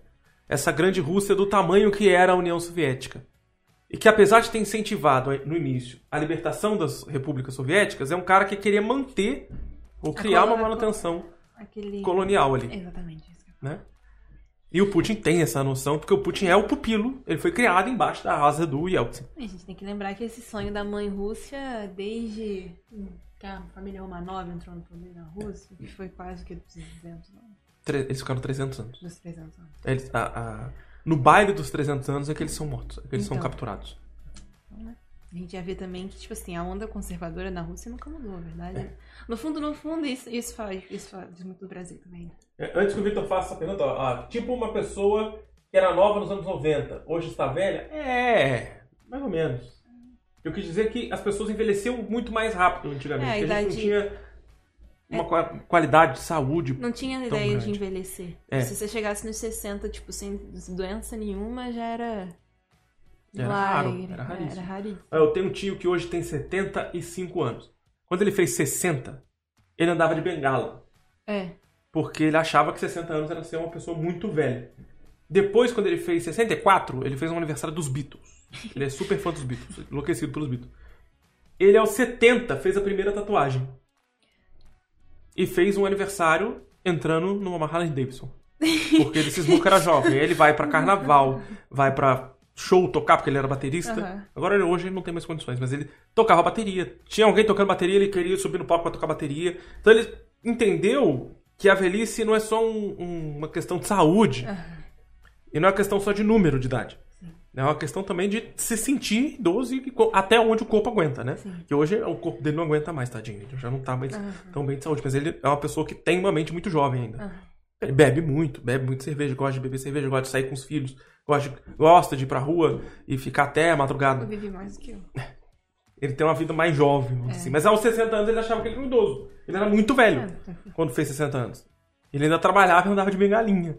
Aí um belo dia ele percebeu que era idiota ele fazer aquilo. E quando ele aposentou, ele percebeu que ele ainda era jovem. Ele resolveu fazer tatuagem, tem um monte de tatuagem no corpo hoje. O nome dele tatuado, ele tem o, o submarino amarelo dos Beatles. Muito engraçado. Hã? É, é tipo a rainha da Inglaterra que está no governo há 70 anos. É, pra por aí. muita gente ela tá velha, mas Pra não muita tá gente velha. ela tá velha. É, ela tá, né? Ela tem 90 anos, né? Ela tá velha. Mas, né? Tá inteira. Não parece que ela tem 90 anos. Afinal de contas, ela é dona de um país, né? Então tem- ela tem que estar E inteira. De alguns países. Ela. Voltando pro, pro velhinho do. do- voltando pro velhinho lá da, da União Soviética, ele vai passar a lutar contra o governo do Boris Yeltsin, porque ele vai perceber que apesar de passar essa imagem de cara que conseguiu a liberdade para todos os países, ele queria dominar os países nesse processo colonial. Coisa que a gente vê o Putin fazendo Exatamente. hoje com a Ucrânia, né? Luta com a Ucrânia, essa luta com a Ucrânia é para mostrar que ele tem o poder sobre a Ucrânia. Essa amizade, esse amor que ele tem pela Bielorrússia, é porque a Bielorrússia é ditatorial. E a Bielorrússia ainda tem estado fantasma. o fantoche, né? A, a Bielorrússia é mais acho- fantoche. Eu gosto mais Fantástico. fantasma. Fica mais emocionante. Fica mais emocionante. Aí a gente tem as ameaças que a gente falou aqui já no início do episódio. Contra a Polônia, contra a Suécia, a Finlândia. Tem uns outros países que a gente falou, né? Turquia? Turquia, acho que eu falei Lituânia. Lituânia. Lituânia. Tem esses países aí que foram sofrendo ameaças porque eles querem se aproximar da OTAN e da União Europeia. né? E tem todo o direito de fazer isso, são países livres. Eles podem se aproximar da OTAN e da União Europeia. À vontade, né? Só que a Rússia não quer. Mas assim, Acha que não tem essa vontade podem própria. fazer isso, devem fazer isso, mas lembrando que eles estão do lado do Putin, que odeia a OTAN. É igual Taiwan tá fazendo. Taiwan também tá dando surtos esses dias, né, galera? Importante. Também movimentou muito a, a, a, a engrenagem Ucrânia e, e, e Rússia, a visita no Taiwan. essa, essa loucura da, desse mundo que eu vou dominar o outro, né? A gente pegar, desculpa, esse, essa ideia da China e Taiwan, a China com Hong Kong, a Rússia com todos os estados né, da comunidade dos estados independentes, que como eu já falei, são independentes politicamente, mas na verdade não são. né? Eles ainda dependem muito do Putin. Eles ainda reverenciam muito o Putin. Porque não tem ninguém que tenha interesse naquelas terras. E todo mundo não tem interesse naquelas terras porque sabe que aquelas terras já pertencem ao Putin. Né? Já pertencem à Rússia, a Rússia também é do Putin e o Putin é quem vai mandar em tudo. É, Quem vai ter interesse, a China tenta um pouco entrar dentro da Ásia Central. né? De novo, Ásia Central. Turcomenistão, Kirguistão, Cazaquistão, Kirguistão? Kirguistão, Cazaquistão, ah. Turcomenistão, esses Ah, países todos. Azerbaijão? Azerbaijão não, Azerbaijão é do outro lado. Azerbaijão é já é no É sul. Entre a, a, a Ásia e a, e a Europa. Não. Eu não conheço esse canal. Não, conheço. Ah, conheço, conheço a Olga. Conheço. Tá, conheço. Não sabia que ela tinha canal no YouTube. Conhecia ela do, do Reels, do Instagram. Ela é russa. A Olga é russa. É, ela é uma figurinha. Ela é bem Ah, engraçadinha. Não conheço. Ela é uma russa que mora no Brasil. Ah, tá. É, não é da Olga Bernardo que ele tá falando, é da, Não, da é eu russa. não, eu não entendi. Ela é bem engraçada, ela é bem divertida. Ela já mostrou a realidade da Rússia, como tá agora. Ela já mostrou a tristeza e o descontentamento dela em relação ao governo do Putin. Quem fala mal do governo Putin é russo, não volta mais pra Rússia. É simples assim. Não tem a menor condição de voltar. A gente cansou de ver vídeos aí durante o período da Copa, durante o período de preparação da Copa de 2018, agora durante esse conflito da Ucrânia, das pessoas que falam, inclusive, a favor do, do Putin no microfone e por terem falado com, algum, com alguém da imprensa já é preso na hora. Já viu esse vídeo? Aí a pessoa concorda com a intervenção na Ucrânia e a polícia já leva a pessoa. Para não levar o jornalista e causar uma crise internacional, uma crise diplomática, os policiais levam o russo que tá falando. Pode falar com quem for. Se estiver falando com a imprensa, vai preso. né, para depois justificar na polícia o que está acontecendo, para ser fichado. E aí o Estado tem sua ficha, já sabe onde você está, quem que você está. Se quiser te incriminar de alguma forma, o problema é Eles seu. já sabem exatamente. Já sabem exatamente onde você está, o que você está fazendo. Então é, é, é realmente uma ditadura. Apoiada e é uma ditadura que ninguém vai muito contra, porque sabe o poder que a Rússia tem na energia, né? Não, e, e assim, é uma coisa que, que é importante falar. Tipo. Isso é. Ai, mas por que, que ninguém faz nada? Primeiro que o único órgão que deveria estar fazendo alguma coisa não vai fazer, que é a ONU. Eu vou criticar a ONU de novo nesse canal. Eu só sei criticar a ONU. A ONU é. fantoche dos Estados Unidos. Não adianta. É, ela é fantoche dos Estados Unidos, isso é fato. Mas ela também não vai se intrometer num conflito que pode dar ruim pra ela. Não é nem pros Estados Unidos, pode Assim dar ruim ela pra não ela. interferiu, não interfere em Israel-Palestina, ela só, só solta notas em relatórios. Só isso que ela faz. Ela não faz nada, e a ONU não vai fazer nada e vai continuar não fazendo, mesmo que. Ah, não, se, é, tem uma possibilidade, que infrinja a lei de, de, a, direito de guerra, né? Ah, não, aí, aí, não tem como. Aí, aí é capaz do negócio mudar. O Putin não vai ser. O Putin não vai O ser. Putin, o Putin não é idiota, ele sabe onde ele tá pisando, onde ele tá indo. Ah, e o Putin não tem câncer, não tá doente, não tá morrendo, tá? Ele só é megalomaníaco, só isso. E sim, e aí, a gente pode falar mal do Zelensky? Vai, pode ir. É que você não concorda comigo no Zelensky. Fala no Zelensky, você já viu a série dele? Não. Depois que eu Ah, vi que ah. ele saiu na capa da Vogue É mesmo? com a esposa. Mas você não viu a série que fez ele virar presidente? Não. Tá na Amazon. Não. Tem na Amazon. Eu boicoto o A série que fez. Não, sabe qual é mais engraçado? A série é em russo. A série é toda em russo. É, pra, quem, pra quem quer assistir, tem na Amazon lá. É, tem a, também tem a turco-ucraniana. Não, não conheço também. Mas a, a, a série do Zelensky lá, que eu esqueci o nome, tem no, no- na Amazon. É legendado, né? Eu achei Dublado em russo. Ele é totalmente despreparado pra ser presidente. Não gosto dele. Acho que uma pessoa que, que se elege dizendo que vai tornar a Ucrânia independente é porque é burra. Tá, galera? Ele enganou a população. Não sei nem se tá sem microfone. É, enganou a população dele. É burra, saiu na capa da Vogue com a esposa. Já não gostei também. Você não sabe desse detalhe, não? Não. Pois bem, procura depois. e é isso. E me lembra muito o presidente atual, então não gosto dele. Mas a, a questão. Calma aí, vamos lá. A questão do, do Zelensky, o lado positivo do Zelensky Ah, é que ele tá conseguindo dar um baile no tamanho que é a Rússia. Ele conseguiu mover a, a massa do país e as tropas dele ah não, conseguir sim. combater o tamanho do exército russo, Sim. que é uma vergonha gigantesca pra Rússia. Pegar a Ucrânia, que é um país que estava cheio de russo, um país fraco, um país pequeno e pobre, que a, Rússia, a Ucrânia é um país pobre. Sim. Tem muita gente que acha que a Ucrânia fica na Europa e é um país rico, né? Europa não é significado, não significa que exército. Não, não significa nem que tem um exército preparado, nem que é um país rico. Né? A Ucrânia é um país extremamente pobre. Mas que tem as suas relações com a Europa que tem aquela maquiagemzinha de um país desenvolvido. Porque tá na Europa, né? mas ele tá no leste europeu, que é uma região extremamente pobre. Ele consegue, com um exército pequeno, dar conta do tamanho que foi a invasão da Rússia.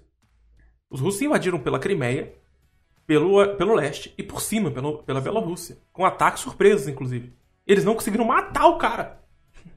Como que o exército russo, com toda a inteligência que tem, com todo o treinamento que tem, com toda a tecnologia militar que tem, ou que diz que tem, né?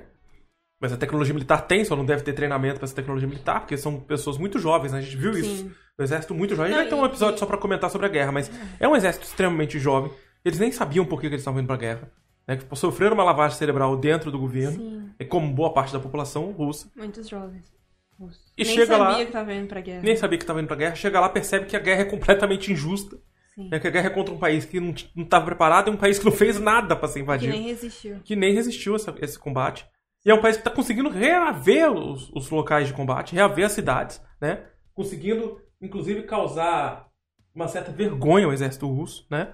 Tanto que quando a gente fez o primeiro episódio, logo, a gente fez logo no dia que começou o negócio, né? Na semana seguinte já veio a Polônia falando que estava com medo que a Rússia ia invadir. Depois veio a Suécia falando, depois os outros países que a gente já citou aqui. Se todos esses países se aliassem à União Soviética ou à OTAN ao mesmo tempo, a Rússia não teria Soviética. a União Europeia. A, a Rússia não teria a menor capacidade de dar conta desse exército. Sim. Não teria a menor capacidade. Não precisaria ninguém se unir à OTAN. Só todo mundo falar assim, ó, tchau Rússia, A gente vai ficar aqui quietinho, não queremos relação com você, nós vamos fechar contratos com a, com a União Europeia. Não vou para mas vou fechar os contratos com a União Europeia. E a Rússia vai fazer o quê? Ela não tá dando conta da Ucrânia.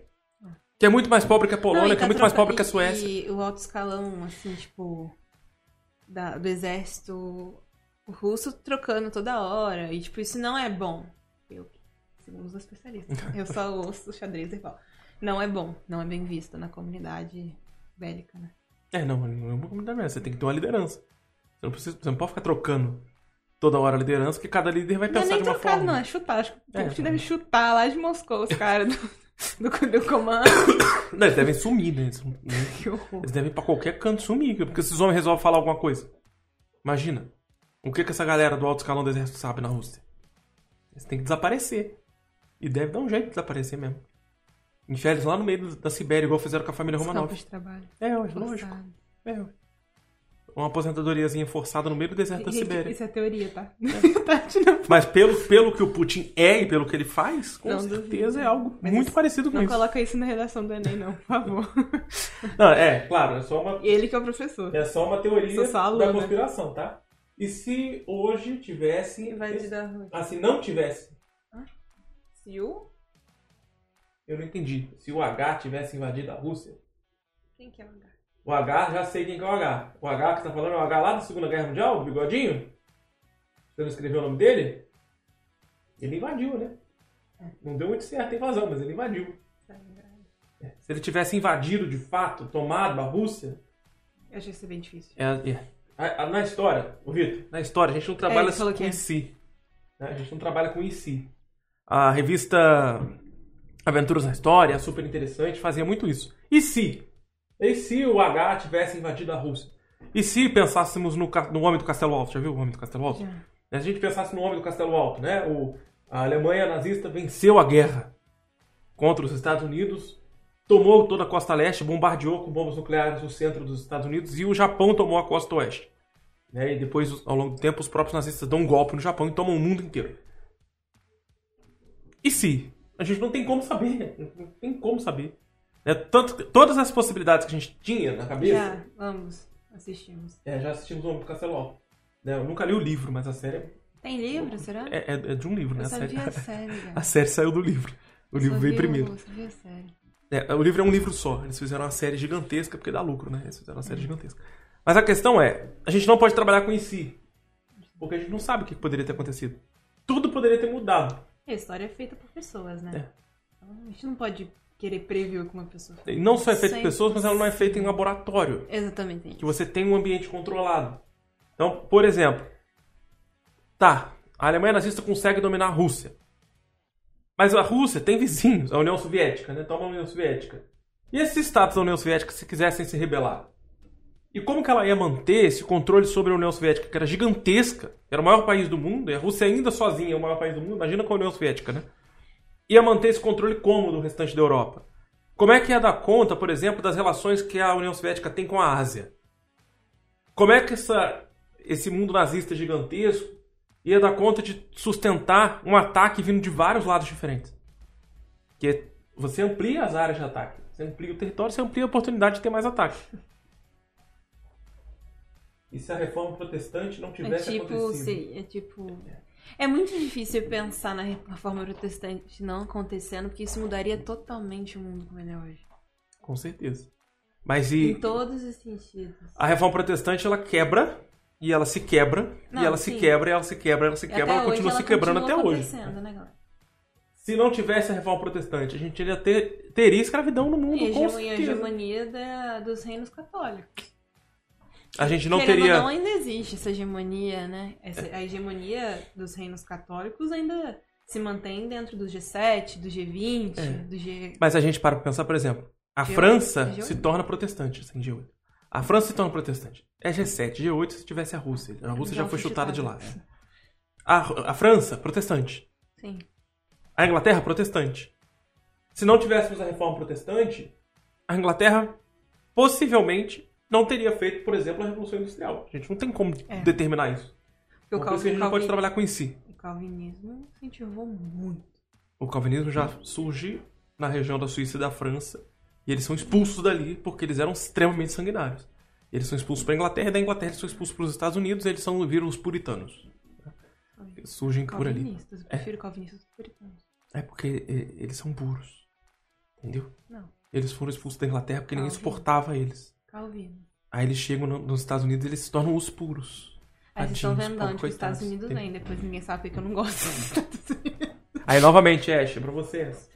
O Ash, Não, o Ash é um aluno meu que ele é do. Ele que não gosta, eu gosto. Ele é de Não um, me coloca no meio de um estado americano que só tem gente doente, entendeu? Como é que é? Ele é de Utah.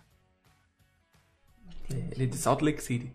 E do fato, eu já cansei de falar isso pra ele em sala. Que chique. É, muito chique. Pergunta pra ele se ele gosta. Lake City. Toda vez que eu falo dos Estados Unidos, eu falo, desculpa, Ash, mas eu tenho que falar mal. Eu falo mal dos Estados Unidos, depois eu Não, é. Você veio pro Brasil, você escolheu um péssimo, um, um péssimo país pra vir. Não, a mãe dele é brasileira. Professora ele é de inglês. americano. E ele é americano. Não importa. Mas ele nasceu lá e não teve direito de escolha de É. nascer nos Estados Unidos, ué? Mas se ele quis estudar aqui. a culpa é minha, não é? Mas também não é dele, ué? É, enfim. Deixa o garoto. Abraço, Ash. Cara, eu não consigo pensar nessa possibilidade. É tipo e se os Estados Unidos se aliasse ao eixo na guerra. Cara, não tem como.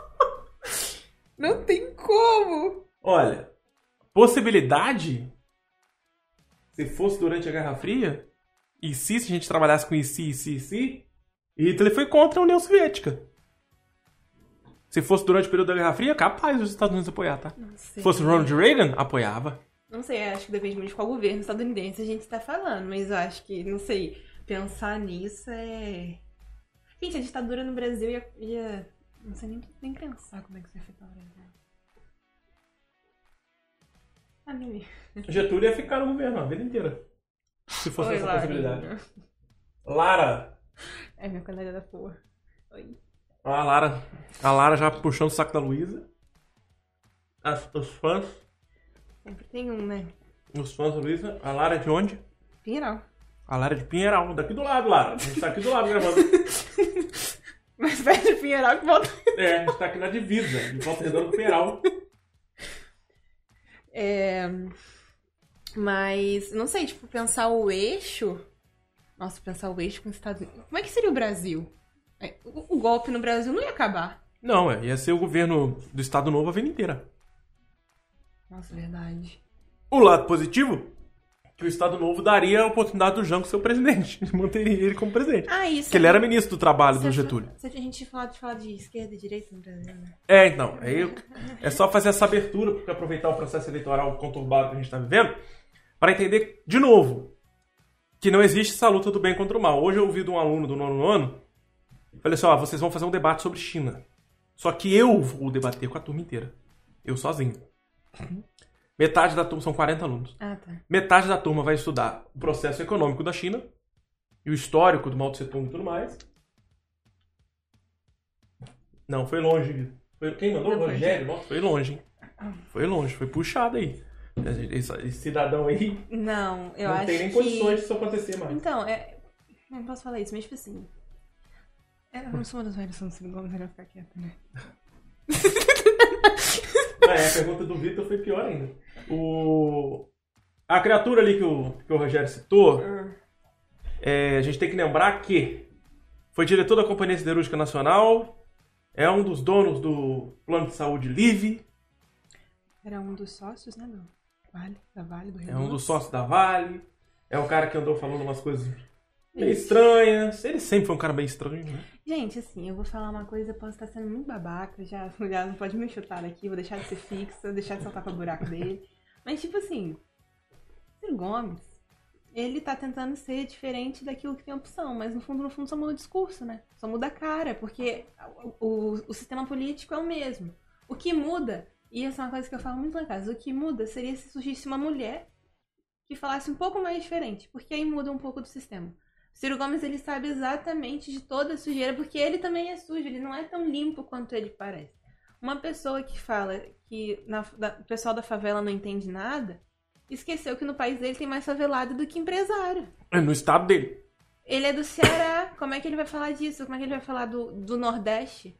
Se ele, ele fica tão orgulhoso de falar que, ai, eu melhorei a educação no Ceará, ai, não sei o que lá o quê. E você fala isso pra um bando de empresário, galera. Não, não, não bate o discurso. Tá, É só pra deixar um ponto aqui, tá? Já aproveitando que o Rogério perguntou. Rogério, na, numa disputa eleitoral democrática, normal, né, sem o, o- a polarização que a gente está tendo hoje, que é necessária, graças a Deus a gente- ela existe, é, eu seria cirista. Numa boa. Numa boa. Porque ele é um equilíbrio, apesar de ser um completo Sim. doido, ele é um equilíbrio, pra mim, um cara mais ao centro possível. Dentro dessa confusão que a gente vive hoje. Mas, né, devido às- a todas as informações, tudo que ele vem passando, tudo que a gente vem falando, eu não vou comentar mais sobre Ciro nem sobre as eleições aqui, tá? Até para preservar a minha ética profissional como professor, para não me dar nenhuma dor de cabeça futura, Mas, tá? mas pesquisem sobre a história dele, sobre os projetos. Ouçam as pessoas do estado em que. Eu falo muito isso, e pra todo mundo. Ai, uma candidata é do Mato Grosso, vou falar nomes, Uhum. Mato Grosso, Rio de Janeiro, São Paulo. Pesquisem quem que é essa pessoa pro estado dela, o que, que ela trouxe pro estado dela, se ela trouxe algo bom. Porque se ela não trouxe nem pro estado dela, ela não vai trazer pro país dela, né? Exatamente. É isso. Encerro minha contribuição sobre Falar em isso. questão política, falar em questão política, eu vou esperar passar a eleição, porque eu não quero trazer político aqui. Eu não quero falar de política aqui, não quero trazer político aqui para não dar nenhum tipo de brecha para qualquer tipo de confusão ou perturbação no chat ou na minha vida pessoal ou na minha vida profissional. Nem na minha. né? Nem na Luísa. A Luísa tem, inclusive, parente político. Então, para não dar problema. A questão é. Cadê? Nossa, o povo tá feliz aqui. É... Tem as questões das leis eleito- eleitorais e regras, exatamente. Isso aí, exatamente isso aí, E Rogério. não é o foco do canal também. Não, não é o foco do canal falar sobre isso. Mas eu quero trazer um cara aqui. O Luiz vai odiar. Eu quero trazer um cara aqui que é político nesse momento da vida dele, mas é professor. Eu discordo muito de muita coisa dele. Muito, muito, muito, muito. Mas eu quero trazer ele aqui pra bater um papo. Ele já participou de vários podcasts. E eu tô doido pra bater um papo com ele. A gente conversa de vez em quando. O, o, o Vitor falou sobre o vídeo que eu fiz sobre a Nintendo. Né? Eu tô agora fazendo minha coleção de videogame. Esse é um cara que tem uma coleção de videogame. Ele mora aqui perto de casa, sabia? Ele mora entre a minha casa e a casa do Luiz. É. E já falei com ele que eu já, já havia votado nele pra vereador. Mas que eu quero conversar com ele, sinceramente, sobre a vida de professor.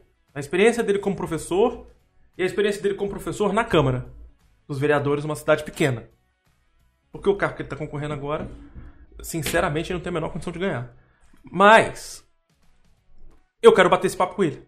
Apesar de discordar de muita coisa dele, eu gosto de conversar com ele. Eu tenho um outro colega professor que também vai vir sentar aqui comigo um belo dia, que é que a Luísa é apaixonada, que eu também não concordo com muita coisa dele, mas a gente se gosta. Que é o que trabalha comigo. Que foi seu professor. Ah, tá. Não, eu gosto. Vou ficar quieta. A gente não se gostava. Agora que a gente começou a trabalhar junto, a gente passou a se Não, gostar um pouco. eu- eu- Mas eu também não concordo com muita coisa que ele fala. Mas a gente Não, quer, eu- eu quero sentar com ele pra conversar sobre alguns detalhes sobre Entendi. o his- a história da Polícia Militar. Ele é um cara que trabalhou no Museu da Polícia Militar. Então eu quero bater um papo com ele aqui. Eu não gosto de Não, Ele é um cara que também bate com a polícia. Mas ele é um cara que tem amigos na polícia, que é Entendi. que já trabalhou no Museu da respeito a Polícia. Ele tem, um- ele tem essa questão. Ah. Eu queria bater esse papo com ele aqui. E é um cara que fala por 8 horas, né? Vai ter que ser um podcast Gente, ente- de foi meu 24 horas. Foi meu primeiro dar conta. professor de história. Ele é. E ele é um cara da televisão, né? Quero, né? quero deixar isso claro. O cara que gosta de falar Você na não vai televisão. soltar o nome, não? Não, não vou soltar o nome dele. Entendi. É... Mas vamos lá. Vamos chegar a um ponto de conclusão. Então aqui, falando de direita e esquerda, a gente deixa esse ponto fechado, tá? O podcast não é pra isso. Não é pra, não é levantar mais pontos dessa disputa. Cada um tem sua construção política, social. Mas a gente, vários momentos, a gente vai deixar claro em alguns pontos que a gente discorda de certas coisas. Eu e o Luiz, a gente discorda de algumas coisas, mas a gente nunca vai entrar em conflito porque nós temos muito mais coisa em comum do que contra, Exatamente. né? Não, e tem uma coisa que o Jason, enquanto professor, Uma das coisas que eu discordo, ela me chama de Jason, mas beleza. Jason, é de propósito. Enquanto, enquanto professor e eu enquanto acadêmica, né? A gente tem esse de olhar todos os lados. Eu ainda não tô na fase de precisar de tanta ética profissional assim, mas a gente tem isso, né? É, vocês Querendo ver. não, tem que falar de direita e esquerda. Não existe tu falar de um e não falar de outro. Se o seu professor só fala de um e fala de mais, Tem alguma coisa errada. exatamente. né? Eu, eu sinto informar que o meu antigo. Não era colega de trabalho, que a gente não chegou a trabalhar junto, né? Ele era mais pautado nas aulas dele na área da esquerda Do que da direita, isso é do que errado. da direita. E ele trabalhando numa instituição particular não era uma coisa legal, né? Então, a gente tava com alguns pontos de conflito, né? Sim. Depois eu tenho que conversar com vocês em particular sobre essas questões dentro de sala de aula. Mas a questão é, lá, nós temos mais coisa ali. Série Sliders. Slides dos anos 90, tem universos paralelos, tem um pouco de história. Não faço a menor ideia do que você tá falando. Mas isso, isso, pesquisar um é, isso é interessante pensar. Tentar, tipo, rever o que seria. E isso, é, isso para mim, só mostra o quão importante é você estudar a história. Uhum. Ciências sociais e humanas aplicadas. Gente, eu faço direito e eu sei o quanto saber história torna, de, tipo, a interpretação que você tem de uma lei, de uma legislação, importante. É. Você, você estudar história é compreender o caminho que foi feito para chegar até Não, aqui. e- E compreender quais Sim. são as redes para esse caminho acontecer. Isso surgiu? E, tipo assim, você vai perceber vários padrões comportamentais. Exatamente. Isso aí você não pode montar uma coisa linear. Opa, temos o Josias ali. Ó. Acho que levamos a história para longe da queda da União Soviética. Sim, porque a gente já acabou com a queda da União Soviética. A gente está falando aqui um pouco sobre as consequências disso hoje. No Brasil, principalmente. No Brasil, principalmente.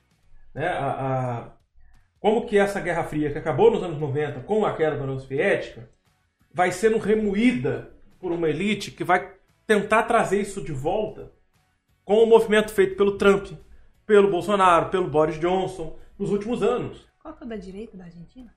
Nem lembro mais. Ele também já caiu tão rápido que eu nem vi. É, o, Chile também, né? Esse país, né? A gente tem Países Algumas políticas surgindo a por aí. influência da Guerra Fria institucionalmente. Uhum. Então, o Brasil, um exemplo disso, o Brasil e o Chile foram os que mais sofreram, porque teve, teve interferência externa direta. teve essa ditadura militar e esse povo saudoso da ditadura militar, que aí a gente volta pro bonito do nosso cara aqui, que é o Gorbachev, para lembrar que o mundo ocidental lá, a Angela, Angela Merkel, que tem que lembrar que o nome dela não é Angela, é Angela. É, Merkel. a Angela Merkel, ela lamentou a morte do Sim. Gorbachev, né, que era quase um amigo dela, ele vivia mais na Alemanha do que tudo. E o Putin fez questão de não aparecer direito, no- não vai aparecer no velório oficial, Sim. né? Ele fez questão de só aparecer, jogar um buquê e vai embora. Uhum. Por quê? Ele vendeu essa imagem de que o Gorbachev é o cara fraco e e, o o- cara que fez a União Soviética, que era grande Rússia, Exatamente. acabar. A gente olha pro povo hoje, tem algumas entrevistas né, que fizeram com o povo na rua nessa semana. A gente vê jovens, né, jovens que eu digo de 20 e poucos anos, de 30 a 20 e poucos anos, ou seja, que não viram o governo dele, só viram o final, queda- nasceram na queda, né, então não viram nada do governo. Falando, poxa, ele é o cara que propôs a liberdade pra gente, ele é o cara que conseguiu acabar com a ditadura que existia aqui, ele é o cara que deram um golpe nele, Sim. ele é o cara que tentou Não, e implementar políticas mais libertárias. esquerda global Agora, também foi o que a Luísa falou assim que chegou aqui antes do podcast começar, E, né? eu, e, gente, eu hoje tenho círculos de esquerda, né? Frequento os círculos da esquerda, porque eu tenho uma tendência pessoal, mas nunca vai pesar no que eu vou dizer aqui, mas o Dias não sabe, eu tenho uma tendência marxista muito grande, eu gosto muito de Marx. Até porque é pela questão histórica, né? O que Marx fala, a questão da historicidade é... Aí só pra lembrar, a Luísa não é esse povo de esquerda louco. Não, tá? Ela só é de esquerda, mas é de esquerda estudo louca. muito, isso é... E ela convive com a galera de esquerda muito louca. Sim, e o que eles falam e é verdade, e eu falo isso com toda certeza do mundo, teve- não se deu tempo nem do próprio cara decidir o que ele ia fazer. A gente não sabe o final dessa história, porque não deixaram o cara terminar. E, e quando a gente olha pra muita gente que viveu a União Soviética, que viveu a queda, viveu a entrada do Yeltsin e a saída do, do Gorbachev, as pessoas mais velhas, né, de hoje tem 60, 60 e poucos anos, falando que não quer nem saber do Gorbachev ter morrido. Que, que bom que ele morreu. Sim. Morreu tarde demais. Ele tinha que ter morrido lá na época. Porque ele destruiu a grande Rússia, ele destruiu a grande Rússia. Aí eu vou até usar de novo, cadê meu caderninho? A fala do Putin, né? O Putin, quando se referia ao Gorbachev, ele dizia: o Gorbachev era fraco e cometeu a maior catástrofe geopolítica alguém da história. Lembra quem? Te lembra alguém falando? Não. Lembra não. Por quê? Então ele cometeu a maior catástrofe geopolítica do século, né? não da história, do século. Aí quando o Putin fala isso, é um cara saudosista da União Soviética, é um cara saudosista da grande mãe Rússia, é um cara que trabalhou para essa grande mãe Rússia na KGB, né? É um cara que herda um governo golpista do Boris, Johnson, do Boris Yeltsin a pensar de uma maneira que não...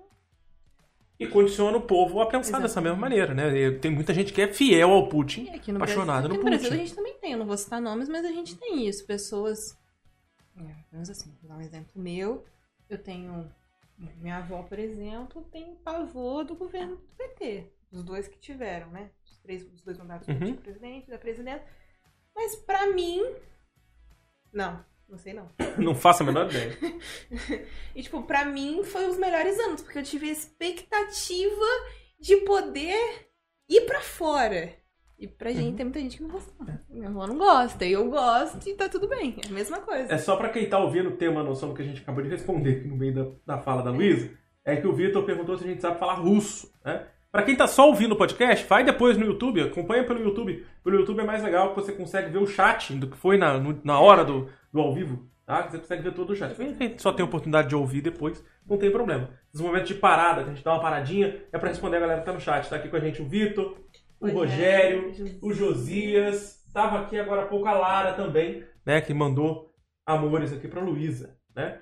É, mas só pra gente chegar num ponto de conclusão, né? Chegar num ponto de conclusão finalmente, é que essa polarização criada pela Guerra Fria serve de combustível pra muita gente que quer man- se manter no poder. Que quer olhar pro poder e falar, não vou abrir mão disso, e o mundo não acabou a velha ordem mundial. Não. Esse negócio de nova ordem mundial é coisa de esquerdista, que eu acho uma das maiores pirações do mundo, né? Porque se você diz que a velha ordem mundial era um mundo dividido entre direita e esquerda, capitalismo e comunismo, e que a nova ordem mundial, as pessoas são, vive- vivem num momento de globalização, que apesar de muitos defeitos, é um momento de globalização que vai dar mais oportunidade para muita gente, que vai dar mais liberdade, vai aumentar, ampliar a democracia, ampliar as oportunidades de trabalho, emprego e desenvolvimento econômico e cultural. Você olha para isso e fala assim: não, mas a, a, a, a velha ordem mundial é que estava certa. A nova ordem mundial é coisa de esquerda, é coisa de, de esquerdista. Aí, como eu tava falando no nono ano, hoje a gente conversando, nós falamos sobre a China, né, e cada grupo vai falar sobre um pedaço da China, e eu vou debater sobre algumas questões da China com eles. Aí teve um aluno que falou assim: mas como é que você vai debater contra a China? Vai falar o quê? Ah, a China é comunista. Eu falei, pô, mas isso. Falar que a China é comunista é uma realidade. Você não tá xingando a China, você não tá brigando contra a China, você não tá sendo contra a China. É a real. A China é comunista, né? Isso não é impede. Tanto que o PCC que manda na China, né? Eu faço sempre essa piada em sala. É o PCC que manda na China e só tem o PCC na Sim, é China. verdade. Assim como na Rússia só tem um partido. É. Existem coisas que têm que ser ditas. Né? É, só para lembrar a piadinha, né? PCC é o Partido Comunista Chinês. É, Chinês eu sei falar, Vitor. Mentira. Não sabe nada. Sei Sabe falar nada. ni hao. Ni hao é oi em chinês. Só. Só ni hao que você você fala. falar os nomes das figuras da cidade. Você estudou em colégio que tinha chinês, tinha mandarim. Só Não, sabe mas não falar. era pra mim, não. Era só Nossa, pros pequenos. Que vergonha. Mas eu sei falar inglês e espanhol. Ah, não, inglês foi obrigação, né? Não, porque eu falei isso. Você estudou a vida inteira em colégio de inglês e espanhol, você tem obrigação de falar. Não é possível. Espanhol é só o português errado. Por- Espanhol não tem nada diferente. É, não aprendi. Aprendi antes de ir no estágio, né? Porque depois. Enfim, gente, tem um livro chamado Petrogrado e Xangai, do Alan. É só pra lembrar, Petrogrado é o nome do. Do núcleo político, né? É o nome da. Petrogrado e Xangai, as duas evoluções do século XX. Esse é o livro 1. É um livro muito bom, é tipo. Pra quem não tá 30 reais, eu comprei esse livro físico, é um livro muito bom. E ele é de um filósofo, e ele fala de como isso aconteceu, se teve conexão ou não, vale a pena. Eu sou esquerdista e tenho críticas, e é isso. Eu sou esquerdista não. E aí, É isso. mais um ponto pra gente lembrar. Tem mais um podcast aqui pra vocês ouvirem sobre Guerra Fria. E tem um outro que aí o o Vitor pediu, né? Que é o de industrialização, Revolução Industrial, que também tá Isso. por aqui. Será que eu Episódio olho aqui? 21. Acho que é o episódio 21, dá uma olhada.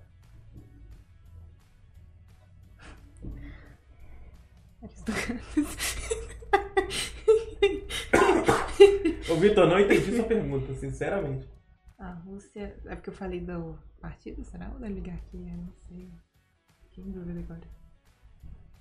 Ah, E é isso, gente. A presença do Gorbachev no mundo foi extremamente importante para criticar o Putin. É episódio 21, Revolução Industrial. E Qual que é o outro? outra Guerra Fria. Nós falamos da geopolítica das Olimpíadas também, que pode encaixar nessa história. A crise de 29 a gente também fala. Na crise de 29 a gente fala?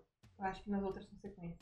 Outras consequências da crise de 29, episódio 7. Isso. Sete, esti- 7 episódio extras. Ou oito, acho que eu não lembro. Eu não lembro mais o que eu já falei. Esse é um tema que a gente falava, fala muito, a gente já falou até bastante quando tínhamos nós três, né? Eu, Milena e Luísa. Né? Saudades, Milena. Mas aí a Milena. isso. É, a Milena não vai ouvir até aqui. Milena é preguiçosa. Mas enfim, se você chegar e você me mandar mensagem depois, a gente vai saber que Ela você... vai mandar mensagem me xingando, porque ela ouviu que, ela, que, eu, falei, que eu falei que ela é preguiçosa. Se ela ouvir até aqui, ela vai me xingar. Milena. É, Mas lembrando que o Gorbachev foi um cara muito importante para criticar o governo do Boris Yeltsin, para criticar o governo do Putin, para cutucar mesmo, falar os defeitos. Independente de. Ah, era de um lado, era de outro. Foi uma pessoa importante. Teve um peso e é isso. A gente tem que respeitar. É, o cara ganhou um prêmio Nobel. O cara ganhou um prêmio da paz porque ele conseguiu acabar com a Guerra Fria. Ele conseguiu amenizar a Guerra Fria. Apesar de todo o deboche que o Ronald Reagan tinha em cima dele, ele conseguiu amenizar a Guerra Mas os. Estados Unidos é debochado independente da situação. Não adianta a gente colocar muita expectativa. É porque a gente tinha também o Ronald Reagan como presidente, ele foi um boçal. Mas ele, a gente teve essa estrutura que foi dada por essa história. Então a gente tá falando aqui de se, se, se. E se a União Sovi- Soviética não tivesse acabado? Então não teria fim da Guerra Fria, a gente não ter- teria o desenvolvimento da E a gente tem globalização. que pensar que o socialismo, né, o comunismo, que era pregado na União Soviética, não existe só na União Soviética, ele ainda existe em outros países ao redor do mundo, que a única diferença que tem é que não tem mídia. É. Mas eles existem. Então a gente tem Cuba, inclusive aqui, um episódio sobre Cuba, ia ser difícil. A gente faz. A gente pode fazer. É, é, porque é mais difícil, né? Tem que ser mais pra frente. Se tiver um álcool também no meio. É, entendeu? Tipo assim, tem outros lugares que isso acontece e a gente tem que pesquisar, porque aquele é um exemplo da União Soviética na Europa no século XX. A Cuba tem até hoje. A, tipo, a gente tem que lembrar que o tempo muda, influencia, né? A gente tem que pesquisar e tem que quebrar o eixo. Eu sou muito dessa. Você sabe disso. Uhum. Não, não, não se baseiem no norte global para pesquisar. Pesquisa se aconteceu em outros locais. Pesquisem, ampliem a, a linha de trabalho de vocês. Vitor, muito obrigado por ter ficado até aqui desde o iníciozinho do programa. Antes do programa começar, você já estava aqui. Valeu pela sua participação, pela sua presença. A galera tá aqui presente, ó. Pra quem tá ouvindo até aqui e participou de toda a live, vou deixar aqui, ó. Semana que vem a gente volta às 4 horas da, às 5 horas da tarde, tá? Esse episódio aqui foi um episódio de 1 hora e 40 e pouco, né? 1 hora e 40 Quase duas horas. quase duas horas. Semana que vem a gente volta às 5 horas da tarde, um podcast com dois convidados. É, sobre a independência do Brasil e a influência da maçonaria, inclusive com um maçom falando sobre o tema. São dois estudantes de história, assim como a Luísa, só que esses estão no final do curso já. Luísa acabou de entrar e estão no final. É o tema de TCC deles, a influência da maçonaria na independência. No próximo episódio, é, eu devo trazer ou duas ex-alunas que hoje estão no terceiro ano para falar sobre a Malala, ou essa minha amiga para falar sobre a, a questão ambiental na indústria do Brasil, tá? É, Eu ainda vou confirmar isso com vocês para semana que vem. E aí eu depois eu vou abrindo para outros novos temas que eu citei no programa de teste, que foi o último, anterior a esse, que tá como 30, mas ele não vai sair em lugar nenhum, ele foi só um teste para testar esse cenário novo e tal, tanto que a iluminação de hoje é melhor do que a iluminação do teste, né? Que eu acendi todas as luzes da casa para dar certo. E é isso, gente. Muito obrigado por todo mundo que assistiu, ouviu até aqui. Valeu, gente. Quem quiser deixar tema, deixar sugestão de tema, deixa nos Dúvidas. comentários. Quem quiser deixar dúvida, deixa nos comentários. Ou manda pra mim lá no arroba Studio, lá no Instagram, tá aqui embaixo da Luísa. ali. Arroba Studio no Instagram, no Facebook. Facebook é só pra velho bolsonarista, né? A gente nem abre. E se quiser mandar lá também no site, tem lá a caixa de comentários no site, tá? No storystudio.com.br, Material. tem lá bonitinho, tá? Tem tudo no site também, os materiais todos, artigos, resenhas, notícias, mapas mentais. Eu tenho mapa agora, né? Eu fiz alguns mapas referente a isso. Eu vou falar mais pra frente, eu vou trazer o Ash pra falar, porque ele é um cara meio tímido pra falar, Entendi. mas eu quero trazer ele pra falar um pouco sobre a questão industrial e do agronegócio nos Estados Unidos, Maneiro. até porque ele é americano e é vegano. E a gente tem muito a ligação do, do agronegócio nos Estados Unidos com o café da manhã, né? E ele Sim. morava numa região que tem muita pecuária. É. As pessoas comem bacon e ovos no café da manhã. Sim. E aí ele teve uma culinária, uma, a culinária da casa dele é completamente diferente, né? Era com tofu, por exemplo. Sim. Ele tinha umas coisas diferentes. Eu vou trazer ele pra falar um pouco sobre isso, se ele quiser. Né? Se ele não quiser também, ele tra trago ele pra outro tema, porque ele é um cara super interessado, tipo a Luísa. E é isso. Qualquer coisa que vocês quiserem a mais é só mandar. Cadê o vídeo do carnaval? É o episódio 29, É, o último episódio antes. que eu fiz sozinho. É o episódio Foi. 29, que é antes Podia desse. ter me chamado? Podia, mas não me chamou. Eu não chamei a Luísa, porque a Luísa tava fazendo 500 milhões de coisas na época que ela tava entrando na faculdade, surtando, né? E agora ela acabou de passar por um momento de surto. E ela pôde voltar a fazer o podcast. Eu também tava tendo faringite, eu tava sem voz a semana passada. Eu entrei pra segunda faculdade. Aí ela, depois do momento de surto, ela entrou na segunda faculdade. Surtou de novo. Mas tô aqui. Então, tchau pra vocês. Até semana que vem. Até Valeu. mais. Falou!